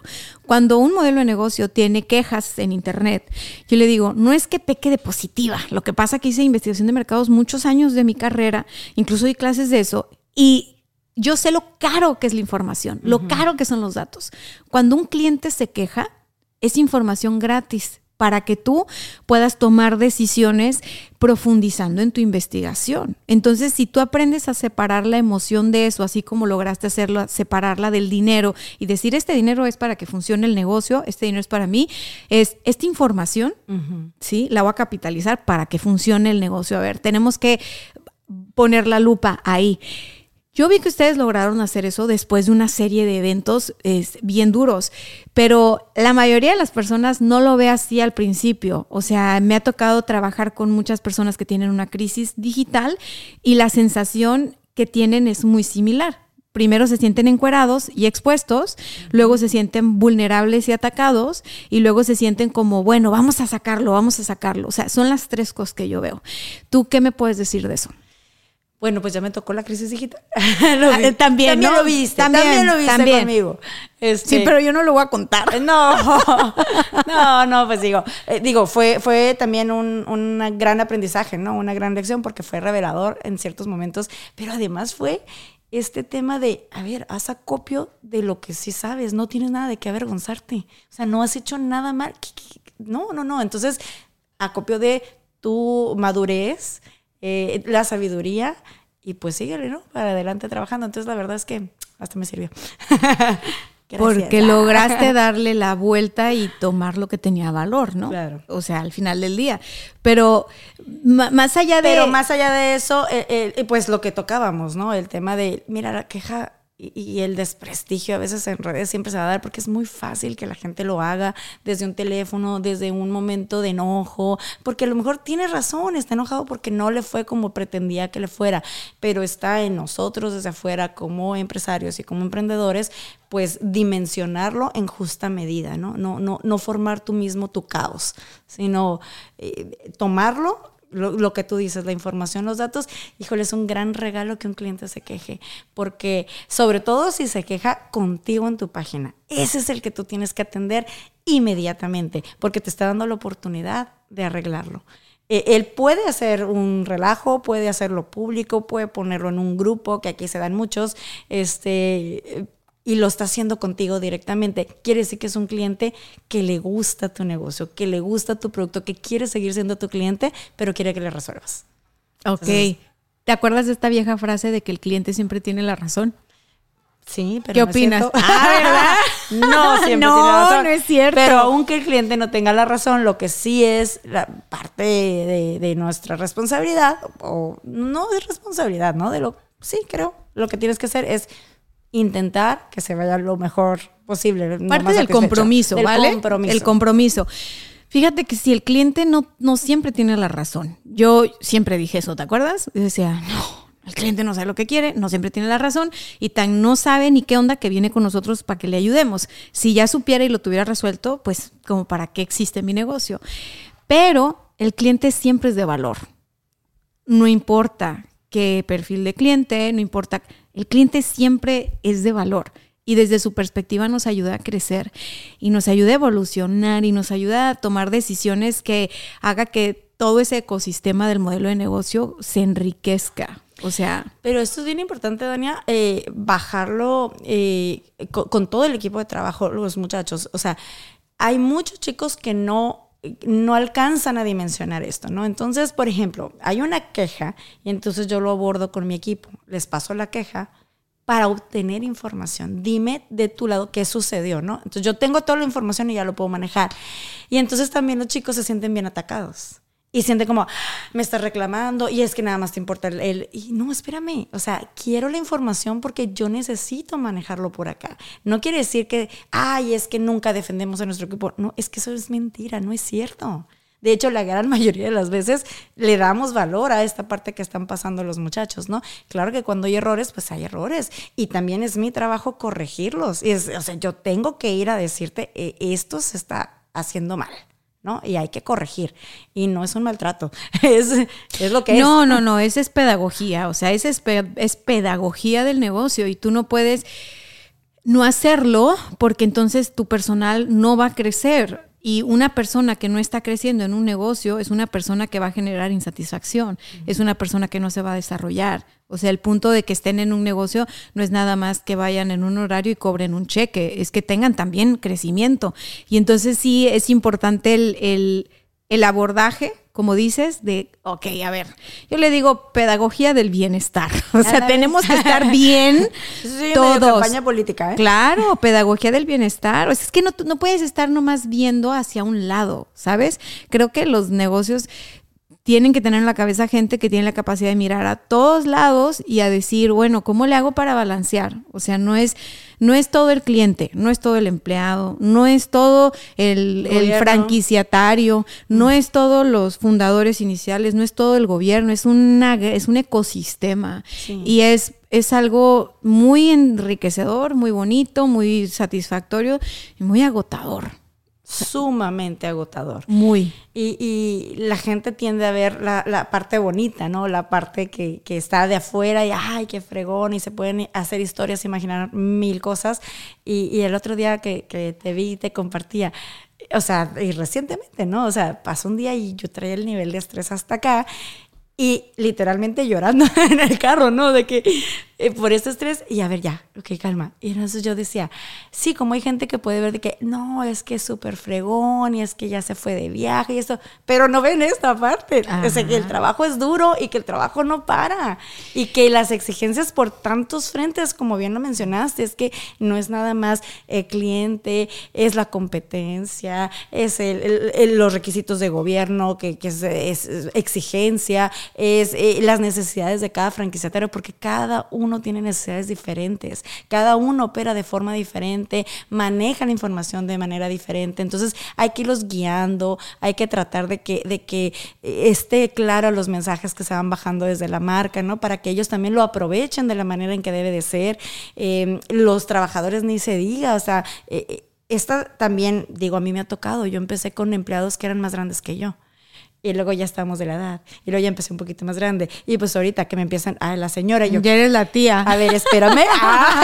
Ah, ¿De qué se trató esto? Claramente, ¿no? Entonces, esta diferencia generacional, pues también es un reto bien grande que nosotros como empresarios y como emprendedores nunca podemos darnos el lujo de dejar de capacitarnos, de aprender, de leer, de escuchar, de, estar en este crecimiento constante, porque en la medida que tú puedes crecer, crece tu negocio. Al final el negocio sí es un reflejo del fundador.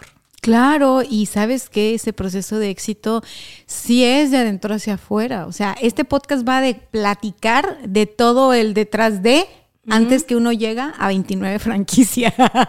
Que mira, se escucha 29, yo la verdad es que se me hacen pocas. en realidad, si fuera, y es algo que comparto y lo comparto, eh, pues porque es una realidad, si fuera a vender por vender, la verdad es que tuviéramos muchas, tuviéramos 200 aquí, ¿no? O sea, no, no, no va por allá, ¿no? Es, este va por cada una tiene eh, una parte de nosotros, le dedicamos, eh, intentamos hacerlo de la manera como más cercano posible el, acompañamiento y a veces no sé, es casi imposible, ¿no?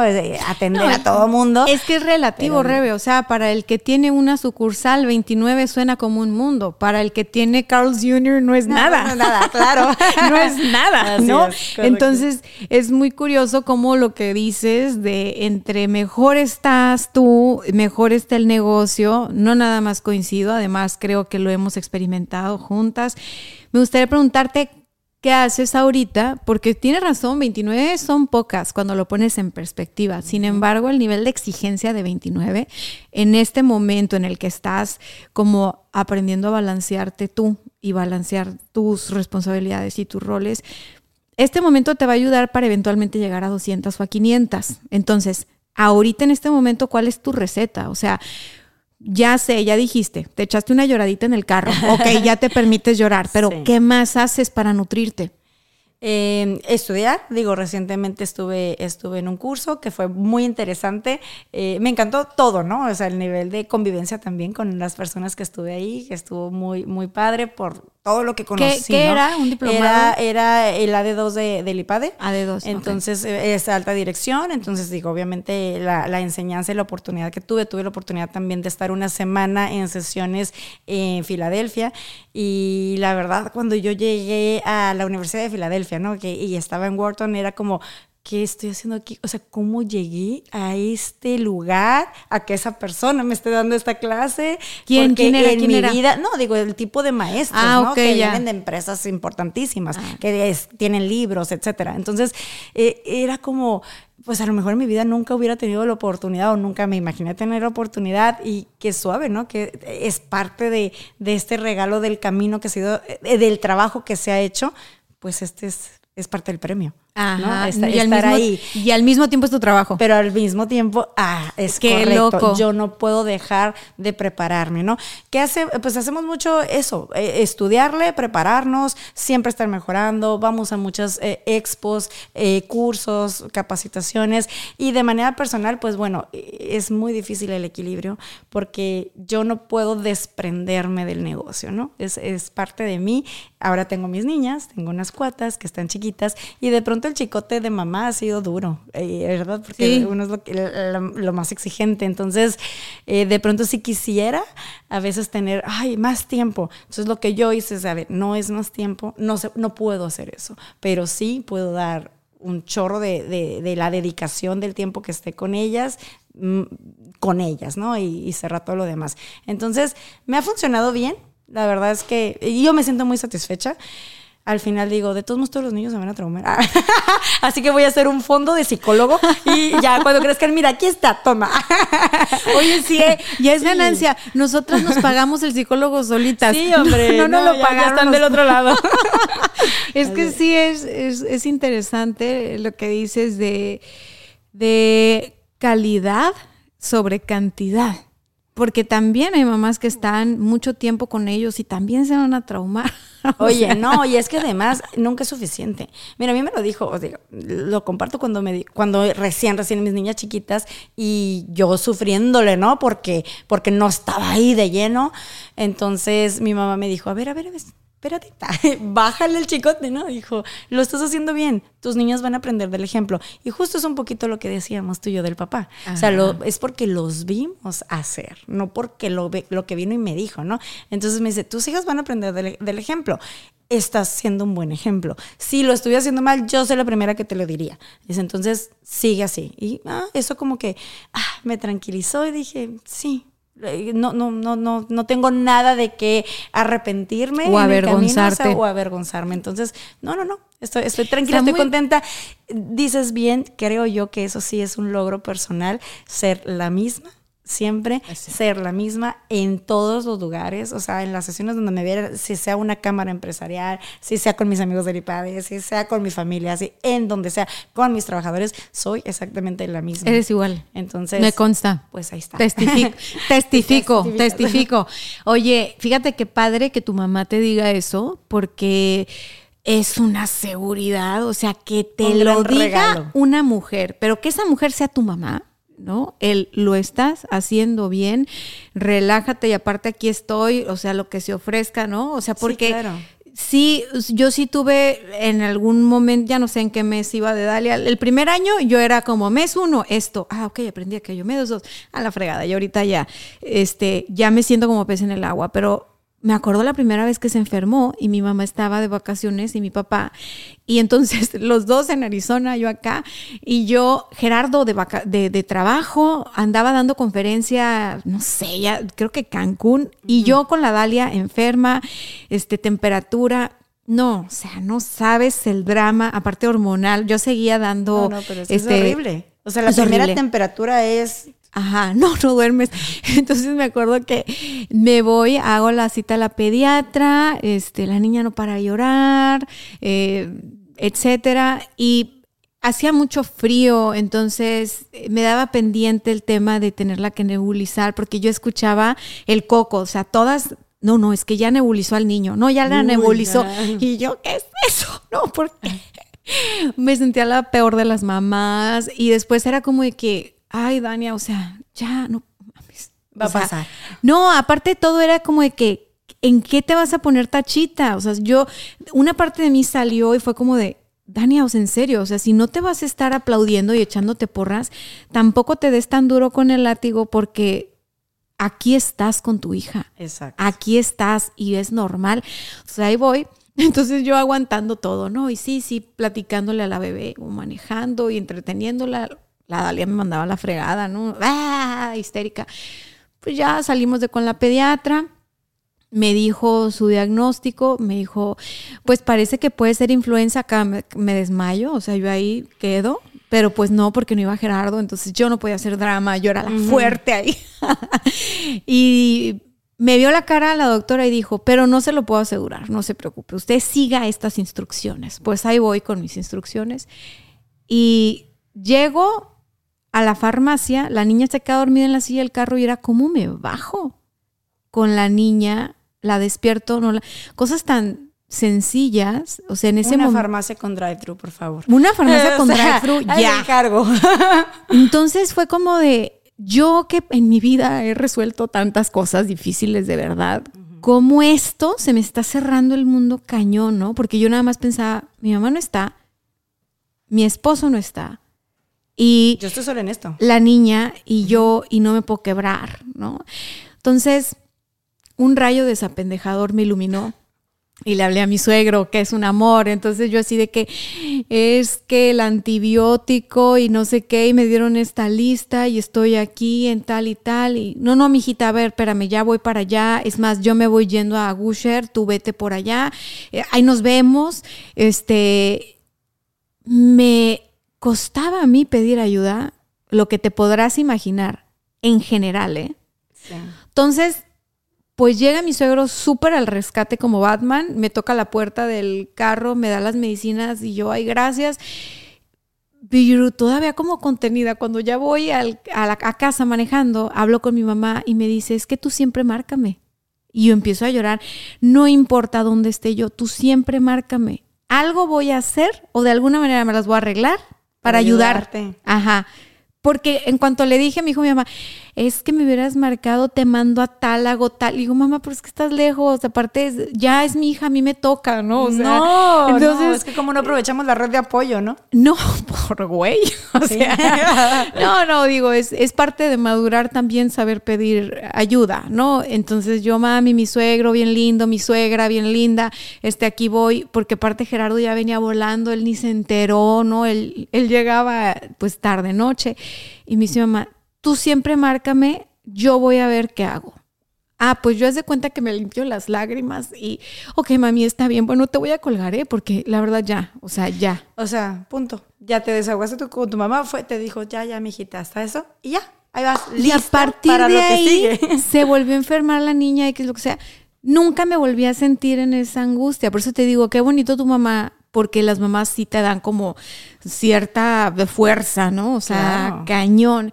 Y la red de apoyo porque al final del día yo sé que si mi suegro no hubiera estado, si mi suegra no hubiera estado, tengo una cantidad de amigos que hubieran ido a ayudarme. O sea, pero dije yo, ¿por qué se me cerró el mundo? O sea, ¿por qué? Porque te sentías vulnerable en ese momento. Mamá primeriza, las hormonas, primera enfermedad, tú sola, ah, pues enfréntalo. Pero además, porque querías hacer, demostrar que es que es mi responsabilidad, yo puedo sola.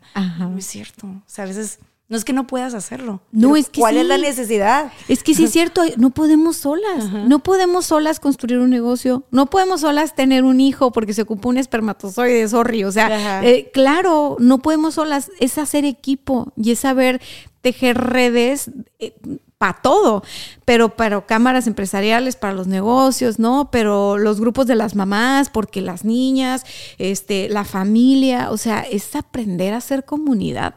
Oye, y, hablando de grupos de mamás, ¿no? A mí me tocó una piñata, ¿no? Y ahí voy, porque claro, quiero llevar a mis niñas a la piñata, ¿no? Y ahí voy, en medio de la semana, bueno, una piñata, híjole, me sentía, y también fue una lección importante, porque me sentía un poco de que, ¿qué estoy haciendo aquí? Y yo con todas las actividades, pero es que quiero disfrutar, pero es que me encanta verlas, pero mi mente está acá. Entonces, también aprender a ver, espérame, estás aquí, las trajiste en la piñata, tú estás en la piñata y estás en este momento de mamá. Pero esa falta de, poder soltar el negocio, híjole, fue, fue también sí, Y ahorita ya, ahorita ya lo soltaste. Eh, diálogo, o sea, cuando decido llevarlas a algo, digo, me pasó de que hubo otro evento no, no puedo llevarlas, no fueron. Y después yo traía el remordimiento porque veía las fotos y todos los niños bien divertidos y todos los amiguitos y yo, híjole, mis niñas se lo perdieron. Pero la iba a sufrir. O sea, también elige, elige tus batallas. sí, y ahí en ese sentido digo, creo que las dos tenemos la fortuna de que nuestras hijas tienen un papá presente. ¿Verdad? No fueron donadores nada más. Eh, correcto. Son papás presentes. Y de repente ese, ese poder apoyarnos en, pues no me estás ayudando, sino también es tu hija, eh, y ni siquiera tenérselos que decir. O sea, a mí la iniciativa de Gerardo me encanta en ese sentido, ¿no? Y creo, bueno, ya he visto a Ricardo, o sea... Sí, no, no, es más mamá que yo. Tú eres primera mamá, mi mamá es la segunda, la, la, tercera, yo soy como la cuarta. ¡Qué mentirosa! No, no, no. Pero sí, es un decir de que estás con tu red de apoyo súper involucrada, o sea, sí, sí lo entiendo. Oye, Rebeca, ¿te acuerdas cuando fuiste presidente de la Cámara de Restauranteros y que años atrás habíamos hablado de las cámaras y era, no tengo tiempo, no tengo tiempo? ¿En qué momento dijiste, ya tengo tiempo, lo voy a hacer, voy a ir? O sea, te involucraste y acabaste en señora presidenta. Ah, Cuéntame eso. Sí. Oye, ¿le prendemos o Sí, vamos a prender el aire, Jessie, please. Oye, bueno, no fui presidenta de la Cámara, fui presidenta de la Comisión de Jóvenes a mis ah. cuarenta y tantos, ¿no? Somos los jóvenes. No, oye, doble orgullo.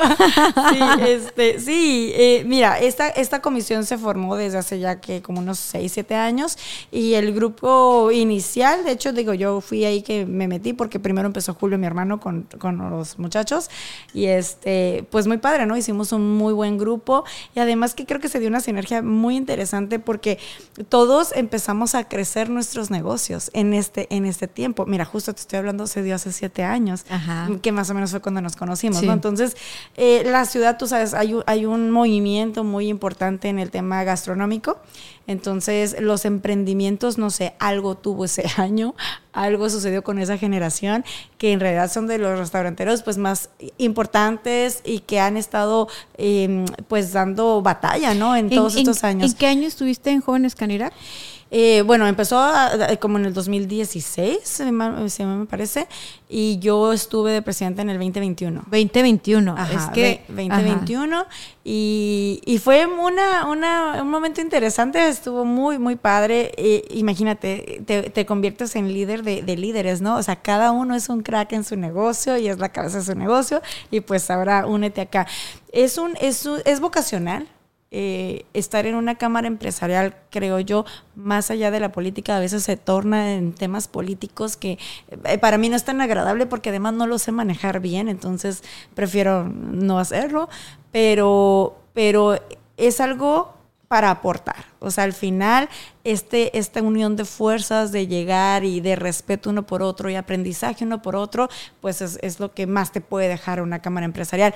Tienes razón, yo por muchos años fui invitada a Coparmex y yo decía, esto es para gente que no tiene nada que hacer. Yo tengo mucho que hacer, o sea, yo estoy, operando, estoy trabajando, no olvídate. O sea, ¿cómo que me voy a ir a un desayuno? ¿Y quién va a abrir? O sea, ¿y quién va a preparar esto, no? Yo no iba a las juntas por lo mismo. No, hombre, cuando ustedes están en sus juntas, yo estoy en la oficina con clientes estás, atendiendo el día a día y operando tu negocio, ¿no? Entonces me tomó mucho tiempo entenderlo hasta que llegó este tema de Canirac. Yo tenía ya bastantes años eh, afiliada a la cámara sin hacer absolutamente nada. O sea, me afiliaron, pagué y se acabó. Creo que ni la conocía. O sea, ni sabía dónde estaba. Llegó alguien ahí al café y me afilió y ok, ¿no? Nomás por estar, porque dijeron que había que estar. Te reclutaron, hija. Así estuve años. Entonces, de repente me mandaban boletines de capacitaciones y siempre eran las mismas y dos, tres veces mandé muchachos y se acabó. Cuando se forma esta comisión de jóvenes, ahí fue muy interesante y fue porque coincidí, me invitaron a un panel eh, en Canaco y coincidí con, con Giovanni Angulo. Que de, de, ajá, Muy pilas ese morro. sí, súper, súper, muy inteligente. Y entonces en el panel estábamos, y estaba eh, Rudy de Los Chilaquiles. Ajá, muy trabajador, muy trabajador. Entonces, ahí platicando salió que Giovanni estaba empezando esta comisión de jóvenes, que él se le había encargado, el que en ese momento era presidente de Canirac, se formó la comisión, empezó a reclutar, entonces yo le dije, pues dile a mi hermano, porque está más joven que yo, ¿verdad? Yo dije, yo ya no entro. ya pasé la... O sea, yo de Marta de baile para arriba, ¿no? Por edad. Ah. no, no, no, este, y ya entró Julio y empezó a hacerse una dinámica bien padre, la verdad es que ha estado, ahora son grandes amigos, la gran mayoría de ese grupo iniciador. Eh, son los que se siguen apoyando, pasando tips, eh, en acompañamiento, entonces estaba muy padre. Y a mí ya me tocó que muchos de ellos ya estaban muy ocupados, entonces siempre apoyada, ¿no? Que si yo levantaba el teléfono y necesitaba algo, pues órale, pero a mí lo que me tocó es que en ese momento empezar a tratar de reclutar gente nueva. Entonces yo agregué al, al, grupo algunos jóvenes que ahorita están muy activos, incluso el presidente actual, yo lo metí a la comisión, o sea, ya estaba él en Canirac y empecé a ver que, ah, este muchacho aporta, ¿Quién es? y es trabajador, Diego, Diego de Quimérico. Ay, qué padre. Entonces, este, le, lo, invité, ¿sabes que Te quiero invitar al grupo de jóvenes, ta, ta, ta, lo agregamos y ahorita es el presidente. Entonces, súper bien. esto está, estado muy interesante. Fíjate que es un grupo unido. Cotorrean un montón todos. O sea, así como que si hubieran estado en la. Ellos, cuando los veo juntos, no a todos los conozco, pero a los que conozco, los conozco de muchísimos años. Y te lo juro que es como verlos con sus amiguitos de la escuela. O sea, hace poquito estuvimos todos en la boda del Huicho. Saludos, Huicho. Nos vemos pronto por acá es increíble la química que tienen entre, ellos. Este, a lo mejor y se pueden sacar la lengua, ¿no? Y se pueden picar los ojos, pero son como hermanitos. O sea, los veo, ¿eh? los veo y digo qué fregón, porque yo no sé si en otras generaciones en las cámaras pues se había visto eso, o sea, sí, sí los, sí los vi así, sí los percibo así. Oye, y que además pocas mujeres pero bien, o sea, ay, qué bueno que lo preguntas porque traemos esa encuesta ahorita en Facebook. No, no, no, espérame, tú estuviste ahí. Entonces, vimos un dato que era como de que el 36% de las pymes en México están lideradas por mujeres. O sea, como 3 de cada 10 lideradas por mujeres. ¿En la Cámara tú crees que era igual? ¿Te tocó a ti que hubiera 3 de cada 10 eran mujeres o no? No en la Cámara. O sea, sí creo que en el ámbito restaurantero es así, si no es que más. Eh, pero no se afilian o no o se afilian pero no entran activamente. Eh, ahorita ya ha sido más, ahorita digo, la directora de, de Canirac es, mujer, ¿no? Para empezar por ahí. Tenemos el presidente que es hombre, pero, pero la directora ahí está.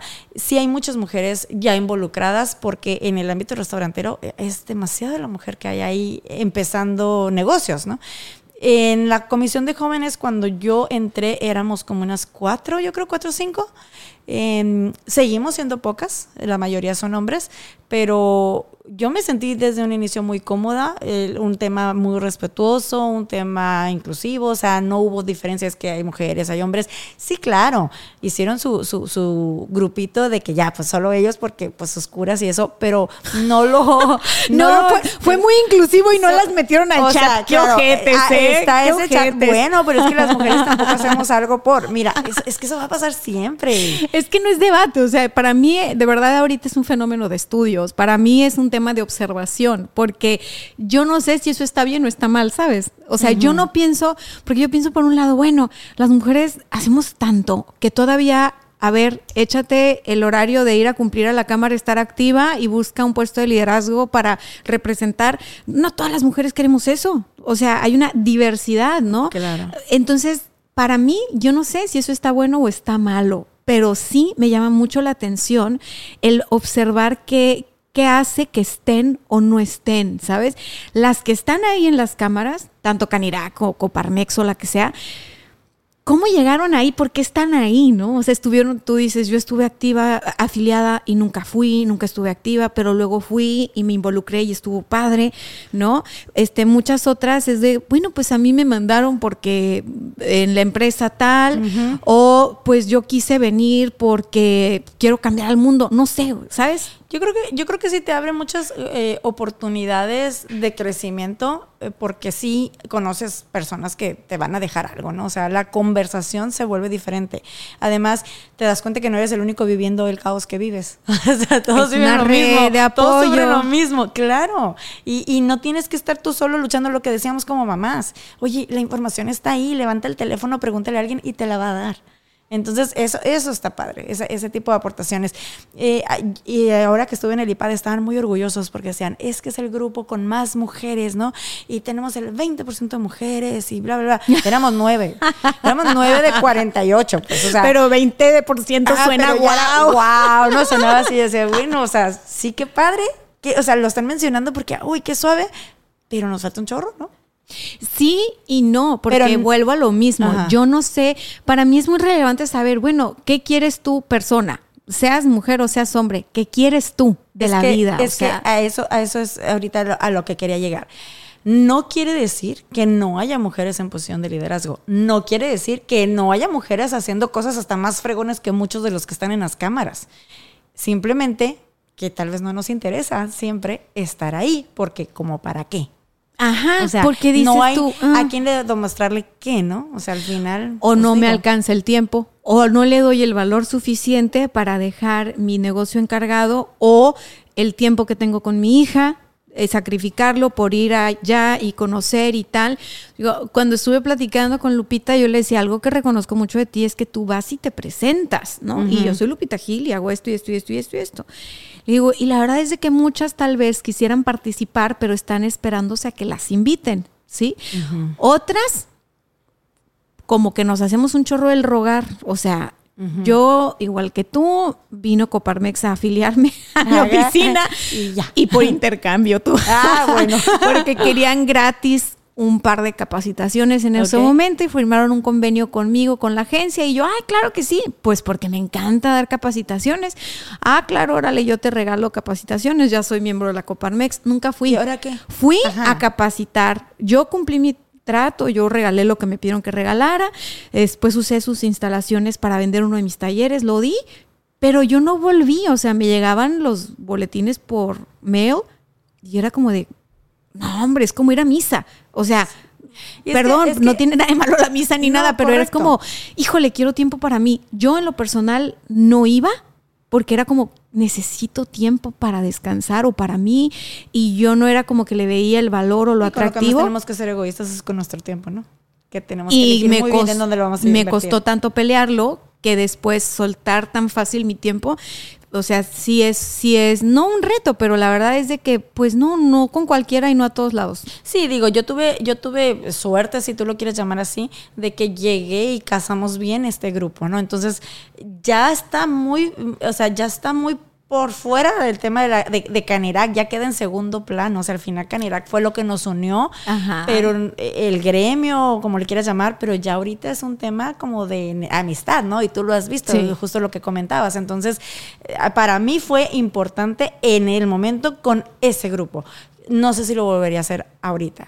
O sea, si ahorita quitaras eso, de que no tengo esta interacción, o que no los conociera suficiente, ¿no? Y que, y que por fuera me invitaran y, ah, es que pues están ellos, Mm, ya no sé si en ese momento encajaría. O sea, ya, porque al final también sí se hizo un grupito cerrado, ¿no? sí, hay que decir, o sea, al final ahí que creo yo, creo yo que no tiene que ver con que son hombres o mujeres, sino que tuvieron esa química y ellos hicieron su club de Toby y qué padre, como en la escuela, igualito como en la escuela. O sea, yo yo soy más curiosa en cuanto a, ay, me interesa saber por qué o para qué o detrás de qué porque yo sé que mi experiencia de vida no es generalizable, ¿sabes? O sea, yo sé mis razones. No tenía tiempo.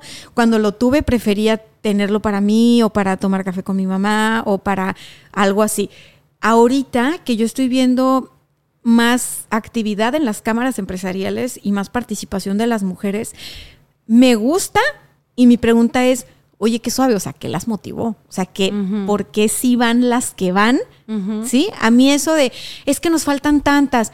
Yo no tengo ese pendiente, ¿eh? porque igual a las mujeres les vale gorro participar ahí. O sea, mi pregunta en Facebook fue, ¿por qué crees que no hay tantas mujeres en las cámaras? Y toda la información que han puesto son perspectivas muy respetables que a mí nunca se me habían ocurrido. O sea, hay gente que me ha dicho que porque no ha llegado aquí el socialismo, hay gente que me ha dicho que porque el patriarcado y el machismo, hay gente que me ha dicho que es el tema de como Barbie con Ken, que no le daban como el rol principal, pero invertido.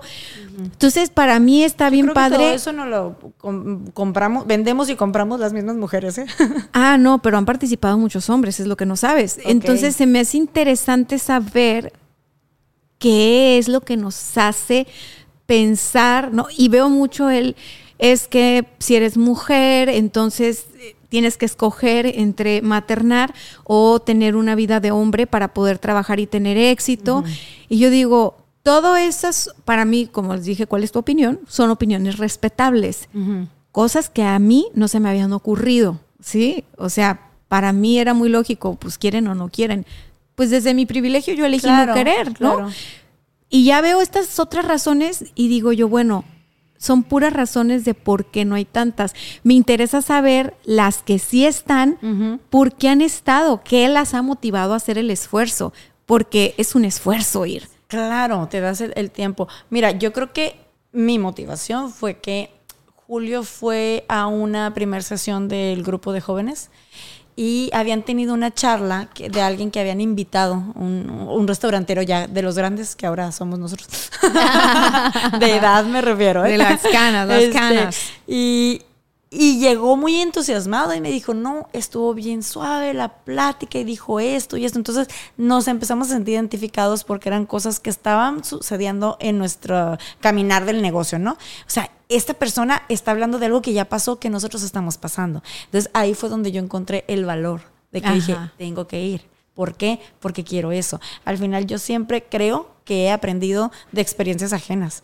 O sea, escuchando la conversación de las personas, qué les ha pasado, qué ha sucedido, porque han pasado, hay cosas que te retumban que dices, ah, por ahí voy yo, o esto me va a pasar, o yo ya pasé por esto y lo resolví diferente, ¿no? Entonces, esta, esta aportación es, es lo que a mí me hizo de que, ah, voy a voltear y voy a involucrarme. Pero fue, esa fue mi motivación. Y se me hace un padre que lo compartas porque justo en la industria gastronómica hay muchas mujeres liderando negocios, ¿no? Entonces, pues ya que escuchen de alguien que estuvo y que fuiste presidente de como eso, es si necesitas conectar con gente que anda en lo mismo que tú, ve ahí, ¿sabes? O sea, no te limites porque no conozco a nadie, eh, no te limites porque creo que soy mujer, soy hombre, entonces esto me...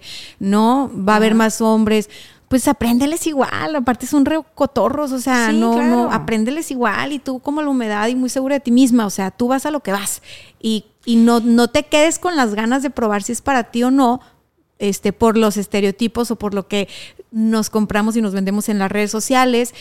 Pues averígualo, ¿no? O sea, averígualo. Si vas, si te gusta y todo, o si vas y dices, pues esto no es para y mí. digo, algo y que me ya. ha funcionado a mí es, o sea, ir sin ninguna pose a cualquier lugar que vayas. O sea, ve real lo que eres, lo que tienes, esto, esto es lo que hay, aquí está, y funciona. Al final no estás, cuando estás tratando de cuidar una pose, te va a fallar. Va a fallar Ay, algo no. porque no es, no es la realidad, ¿no? No, y se- Entonces, y, y aparte es muy cansado. Imagínate. Estás pensando en la chamaca que ya salió. Y, Y, no. y- y la verdad es de que creo yo que en las cámaras, en mi caso, por la naturaleza de mi trabajo en la industria y lo que tú quieras, en mi caso no se dan las cámaras. Acá se dice el networking, ¿no? O sea, bien acá. Sí.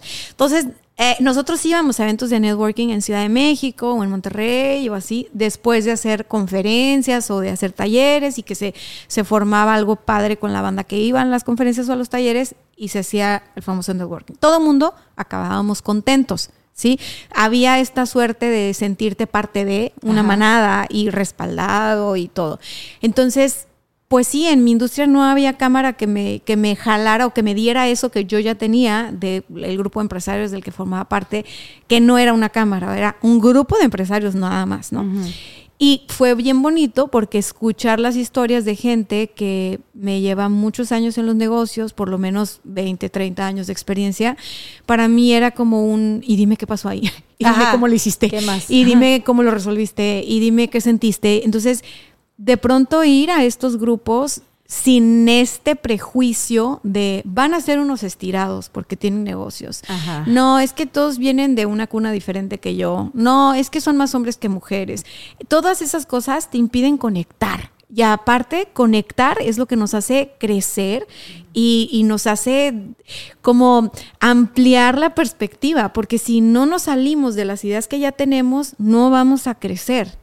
O sea, si yo pensara que las mujeres no van a las cámaras nada más porque no tienen tiempo como yo, Ajá. pues o porque no están dispuestos a, ah, no, mejor se lo dedico a mis hijos. O, a- o sea, Sí, no me hubiera dado cuenta de todas las cosas que me han escrito, ¿no? O sea, pero cosas de, te voy a pasar el link. Está bien interesante ver cómo hay muchos Méxicos en, el, en la misma red. ciudad. En la misma, ajá, en la misma red social, en la misma ciudad, en la misma pregunta. Y todos muy válidos, ¿eh? O sea, yo no puedo decirle a alguien que eso que me dice no es cierto, porque es su vivencia, es su opinión. Entonces, bueno, Rebe, para empezar a concluir nuestra charla, porque luego tú y yo platicamos un buen y Sí, ya. ¿no?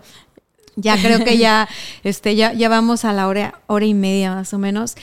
Este, quiero, quiero que nos platiques sobre tu experiencia llevando eh, franquicias a Estados Unidos. O sea, estamos en Tijuana, San Diego, y para nosotros es muy normal. Ay, sí, San Diego. Pero no es tan fácil poner un negocio allá, o sí es fácil, es más fácil que aquí. ¿Cómo son el rollo de los permisos? Cuéntame eso. Mira, honestamente yo no tengo tanta experiencia, porque eh, justo lo que yo hice fue registrar la marca en Estados Unidos, fue lo por donde empecé, ¿no? Entonces, teniendo mi título de la marca, mi, mi idea era, voy a abrir yo la primera y ahí voy a hacer como la prueba, ¿no? Y vamos a ver, ahí mismo como empecé aquí, voy a hacer mis, mi propio como mini sedis o mi central y ya si se llega a dar para abrir más, pues empezamos desde ahí, ¿no? A surtir y eso. Esto no se dio porque llega la pandemia. Entonces, cuando estamos en medio de pandemia, en el mero 2020, se acercan conmigo unos franquiciatarios de aquí de Tijuana, que tienen dos sucursales. Ellos viven en Estados Unidos, eh, son de allá y me dice, oye, pues es que queremos abrir acá. Y yo, pero pues, ¿cómo? Si yo todavía no abro, ver, o sea, danos chance. Ah, o sea, no te vamos a fallar. Danos chance, tú sabes, son buenos franquiciatarios, son buenos operadores, entonces danos oportunidad, nosotros nos encargamos. Y es que ya tenían, lo que hicimos es que no tenemos una sucursal abierta como tal, no hay alguien que pueda llegar a la tienda y experimentar esta, pues esta emoción o esta experiencia Blue Luna, ¿no? De, de llegar a una tienda y ordenar. Es una cocina secreta que le llaman, que es nada más por aplicaciones. Entonces rentaron un espacio que previamente había sido un restaurante. Eso es un gran tip. ¿Por qué? Porque obviamente ya tenía todos los requerimientos. La verdad es que si rentas un local de cero y tú lo vas a hacer, o sea, olvídate, si tienes un tornillo acá y, y, va aquí 10 centímetros, pues deshazlo y vuélvelo a poner, ¿no? Entonces, sí son exigentes en ese sentido, pero acá tuvimos esa suerte. Además, había, era compartida con otras tres cocinas, ¿no? O sea, ya estaba un restaurante eh, de, de, burritos que creo que ellos también lo emprendieron, había uno, me parece italiano, ahorita hay uno de chilaquiles y está la cocina de Blue Luna y está la barrita. Entonces, lo que tiene es que tiene una ventanilla, puedes pasar tu cliente a la ventanilla y ordenar, pero normalmente los que pasan son los choferes de las aplicaciones que recogen y entregan. Ha sido una gran experiencia porque ha sido introducir la marca a un mercado que es diferente, que creemos que, uy, sí, es que es igualito porque pues nosotros nos sentimos que somos de los dos lados. No es cierto, claro que no, es totalmente diferente, eh, pero hemos sido muy bien aceptados, estamos mejor calificados que aquí, aquí la verdad es que somos más exigentes los tijuanenses, porque también nuestro nivel de, eh, de gusto es bien interesante, o sea, la verdad es que sí como tijuanense tienes la vara súper alta y qué bueno. Qué bueno, todos los que lo estamos haciendo es que lo estamos haciendo bien, ¿no? Eh, y eso ha sido también bien revelador porque me ha tocado viajar, con otros lugares y lo único que ha sucedido, hace muchos años sucedía de que, ay, tengo que llegar y arreglar todo esto. Ahora es como, mm, lo estamos haciendo bien. Es más, si ahorita me pongo aquí, puedo competir. O sea, está bien lo que estoy entregando, ¿no? Eh, eso, eso está sucediendo con, con la sucursal de Bonita. O sea, la verdad es que hay gente, incluso yo, yo de repente crucé, claro que los muchachos no me van a conocer, ¿no? Y pasé como cliente y para mí fue así como una súper experiencia. El producto estaba perfecto, la atención, o sea, todo fue, eh, los mandé a felicitar y así es lo que ha sucedido, pero realmente es que tuvimos esta suerte de que fue una cocina compartida y fue un lugar donde ya había sido un restaurante, entonces tenía toda esta parte de adecuaciones ya indicadas, ¿no? Entonces, eh, pues digamos, nos, nos recorrimos del 50% del camino ya, alguien más lo hizo por nosotros. Fíjate que lo dices como suerte, pero no, ya es el instinto, tú le dices colmillo, y es el instinto para hacer negocio que ya tienes ahora, porque años atrás, ay, compartida, no. Ah, no va a ser mía, no. Ah, no tengo el control de que va a quedar ¿Cómo perfecto, que no. Ahí no. ¿Cómo que burritos ahí no? ¿Cómo que es una ventana? No. ¿Te fijas el nivel de confianza que ganaste con los años de decir, tengo el instinto eh, del negocio, órale vamos, hay que hacer equipo, cocina compartida, un local que... Claro, o sea, claro, una vez más, red de apoyo, una vez más, hacer comunidad, hacer equipo. O sea, una vez más, no tenemos que ser yo contra el mundo. O sea, no, no, no, espérate. ¿Y de cero? No. Claro que no, porque sí te puedes apalancar del valor que tiene para ofrecer a, alguien más, ¿no? En este caso era, oye, entre todos la cocina está, entre todos la ubicación está, entre todos. Y claro que de esa manera tú puedes hacer tu pivoteo probar el mercado, establecerte en el mercado y luego ya crecer a otros lugares, ¿no?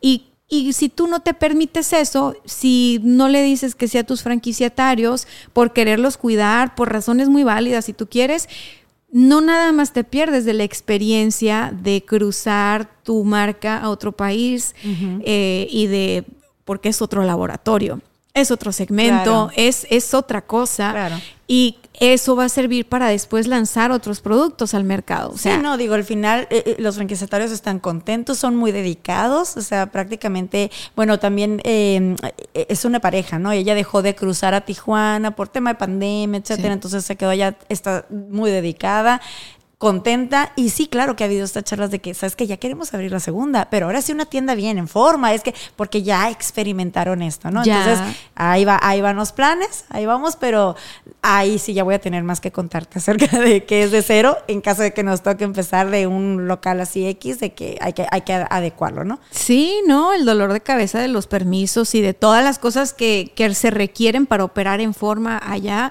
Yo he escuchado que es es completamente otro boleto, igual que vender productos allá, ¿no? O sea, no es lo mismo vender tu café en bolsa aquí, ¿no? Que felicidades porque estás en tiendas muy bonitas, ¿no? Ahí encuentran el café de Blue Luna en Calimax, eh, lo encuentran en Smart and Final ah. y pues en cualquier Blue Luna, ¿no? Pero está bonito llegar al Cali y ver, ver que es una, Calimax es una marca local muy querida, ¿no? Y ver otro producto local que es muy querido en el estante y decir, ah, sí, claro, o sea, qué, qué y, está, y está muy loco, ¿no? Porque yo de pronto iba con mi sobrina, entonces yo pasaba y en el día a día trabajando. Y entonces pasamos por el, eh, por el pasillo del café y luego me dice, tía, ¿qué sientes? Y yo, ¿qué siento de qué? me siento bien. no, pero es que, es que lo estás viendo ahí. Y, y, o sea, como que sí me frené dije, ay, a ver, espérame. O sea, yo no me he puesto a pensar de que está aquí mi producto, ¿no? Y sí, es todo, es todo un triunfo.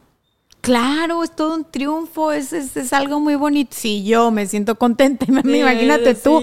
Pero no, tu sobrina tiene razón y qué bonito que te hizo hacer la pausa, porque para ti es normal y para ti hay prisa, córrele, no, esto, lo otro, este, ¿no? En, en, en modo bombero, que, que yo creo, Rebeca, así como has desarrollado este instinto para los negocios, con el tiempo vas a desarrollar también esta sabiduría para dejar eh, de ser esta persona que, que está en en modo bombero todo el tiempo, porque no se necesita, ya tienes la estructura, o sea, ya tienes un modelo de negocio que perfectamente, yo sé, por cuestiones de trabajo, te toca viajar y te toca ir a expos de cafés en otros países y quien te ve de afuera va a decir, ay, mírala esta que diva, yo sé que estás trabajando, yo sé que vas a eso, y ni modo que no disfrutes tu trabajo. también, claro. Pues ni modo que no disfrute uno, ¿no? Ay, no, aquí vengo bien estresada porque ando otra. No, así, así es ahora. Ahora viajar es muy fácil además.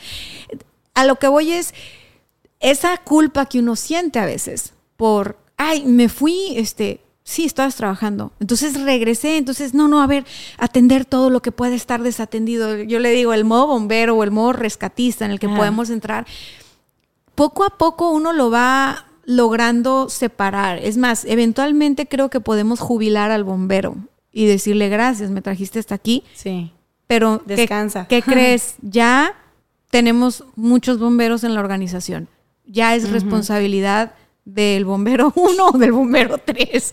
O sea, tranquilo, ¿no? O sea, creo que es un gran reto, sobre todo para gente que está muy metida en su negocio, pero, que, pero creo que además es un gran aprendizaje de vida. ¿Cómo te sientes ahí del 1 al 10? ¿Qué, qué tanto te falta para jubilar a tu bombero? Eh, yo creo que estoy en 7. Estás en 7. Yo creo que estoy en 7, sí unos, unos, más. Unos, unos, añitos más.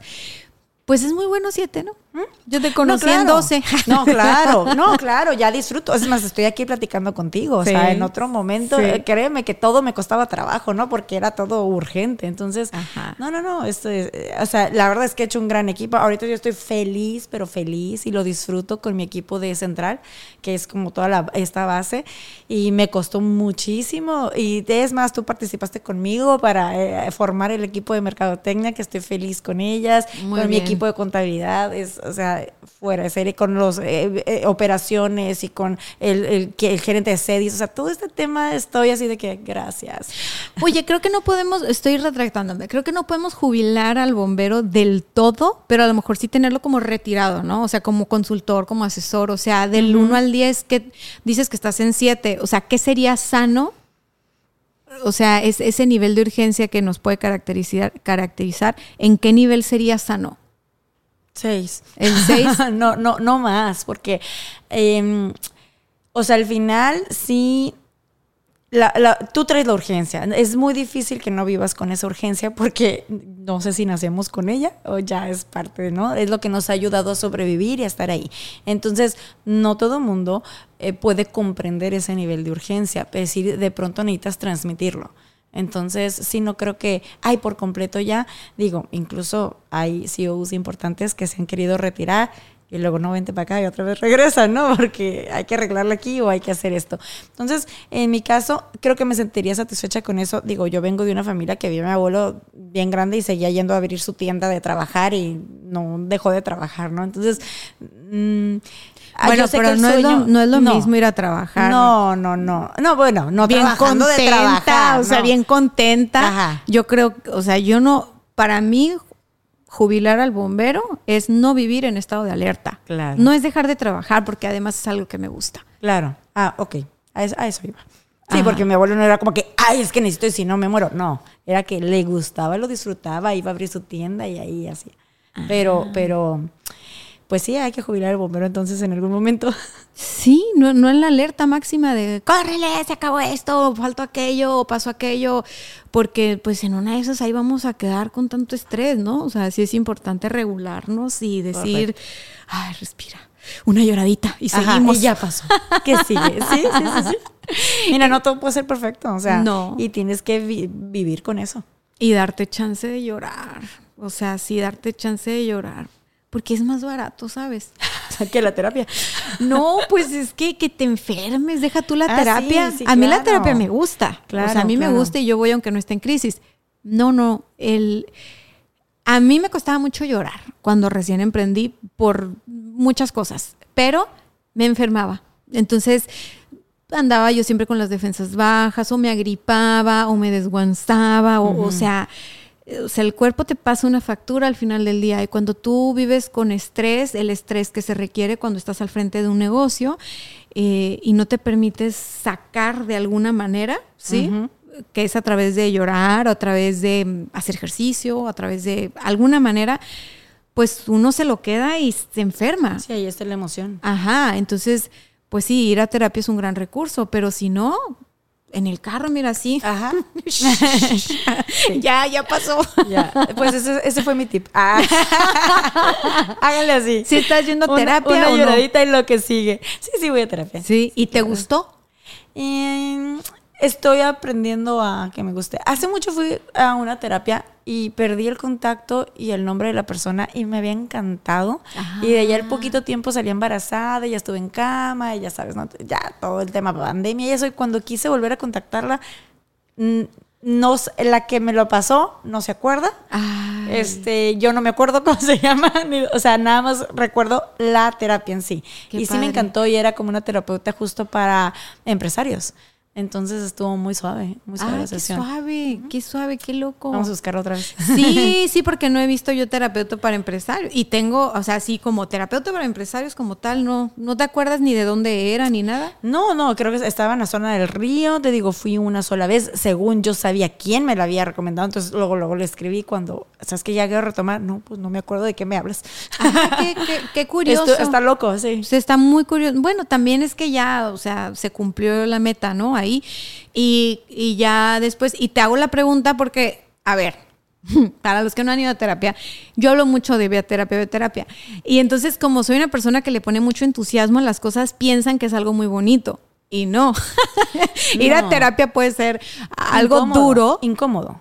Incómodo. te ponen una, en una posición que no estás acostumbrado a estar. Digo, por ejemplo, yo que manejo tan- esta posición de tanta seguridad y que todo viene conmigo y de tomar decisiones, ¿no? Entonces ya de pronto estás en una posición de que, ay, espérame, aquí hasta te- como te puedes sentir chiquito, ¿no? Porque Ajá. estás ante una persona ahí que te está quitando las capas. Ajá. Entonces, sí, es incómodo, pero al final también como emprendedores y empresarios, pues tenemos que aprender a estar en esas posiciones incómodas, porque si no lo haces, no logras nada. Y así, así con la terapia, ¿no? De manera personal, pues digo. Sí, sigue. sí, ya desinflarte, porque llegas con una bola de ideas, o sea, traes el ego hinchadísimo, pero no de orgullo, a veces de dolor, a veces de miedo, Protección. a veces de, o sea, se sienten muchas cosas, ¿no? Y, y el llegar a la terapia, un buen terapeuta ayuda como a sacar la agujita y pic, te de pum, te empiezas a desinflar y empiezas a, a- a sentir la vulnerabilidad de, híjole, se están moviendo cosas que no sabía que estaban ahí. Y hay personas que a eso, que eso no les gusta. Para mí siempre ha sido algo muy liberador. Para mí ha sido como lloro y es como, ay, qué rico, ya. o sea, ya no sabía que lo tenía y me sacudo y ya. Ajá. Para mí ya eso eso ya Ya pasó. pasó. Sí, no nunca ha sido como un una cosa difícil. A mí siempre me ha gustado por porque necesitaba un espacio para llorar, ¿no? Ahorita ya no, ahorita ya, o sea, para mí es normal también llorar en el carro y decir, vamos, Ajá. pero hay gente que me dice, Ania, ¿qué hablas? Es que fue durísimo ir a terapia. O sea, la, o, es que esa terapeuta es muy mala. Y yo, ¿por qué? Ajá. No, pues es que me, me, pues me dijo este, que esto y lo otro y como que todavía la defensiva, ¿no? Y digo yo, ah, sí, dale días. Dale, dale días para que te caiga Ajá. el 20 de, pues, qué es lo que Repasa toca. la conversación. Sí, no, es que nadie tiene el terapeuta equivocado. O sea, uno llega con las personas que tiene que llegar para que te den esa información o eso que te está faltando y tú a ellos también les das cosas que también les están Ay, por faltando. Supuesto. Pero bueno, qué padre que, que, que digas que es incómodo. Sí, sí, sí, sí, lo es. Sí es. Bueno, vamos a despedirnos. Dinos, por favor, qué es éxito para ti en este momento. Em, paz, sentirme tranquila, disfrutar cada momento en donde esté, con quien esté. Ay, me gusta. Sí, coincidimos. Pues bueno, esto fue todo en este episodio. Rebe, ¿dónde te pueden encontrar? Dinos tus redes sociales, dinos dónde están tus sucursales, lo que tú quieras. Despídete, es tu programa. Venga. Ay, pues muchas gracias. A ver si volteo. este, bueno, pues en Tijuana, vayan a su Blue Luna más cercano. Eh, generalmente van a encontrar uno por ahí. Nos faltan, pero ahí, ahí lo van a encontrar. Eh, mis redes sociales son Rebe Axa, que es mis apellidos, Aguilar Santuario. Y las redes del café, Blue Luna Café, y, la, página web, ¿no? bluelunacafé.com.mx y pues por allá nos esperamos. Si, si un día van, te- así, acuérdense de mí, tienen que probar el sandwichito mexicano para el desayuno o el americano. Para la comida, el italiano pan de romero y el don Porfirio, por favor, tienen que probar ese café. De hecho, tú fuiste de las primeras en probarlo. Cuando yo estaba haciendo las pruebas, todavía no estaba en el menú y me acuerdo que llegaste a la sucursal de Secut y te dije, te, quiero que pruebes algo. Y, pro- y te hice y dijiste, sí, este va a funcionar. es que tiene, wow, o sea, tiene, sí. tiene cacao de verdad. Así, Eh, ¿no? sí. Ok, pues bueno, Gracias. ayúdenme compartiendo, comentando, suscribiéndose y haciendo todo esto que hacen que más personas lleguen a este, a este canal, a este podcast. Nos vemos en la que sigue. Bye bye.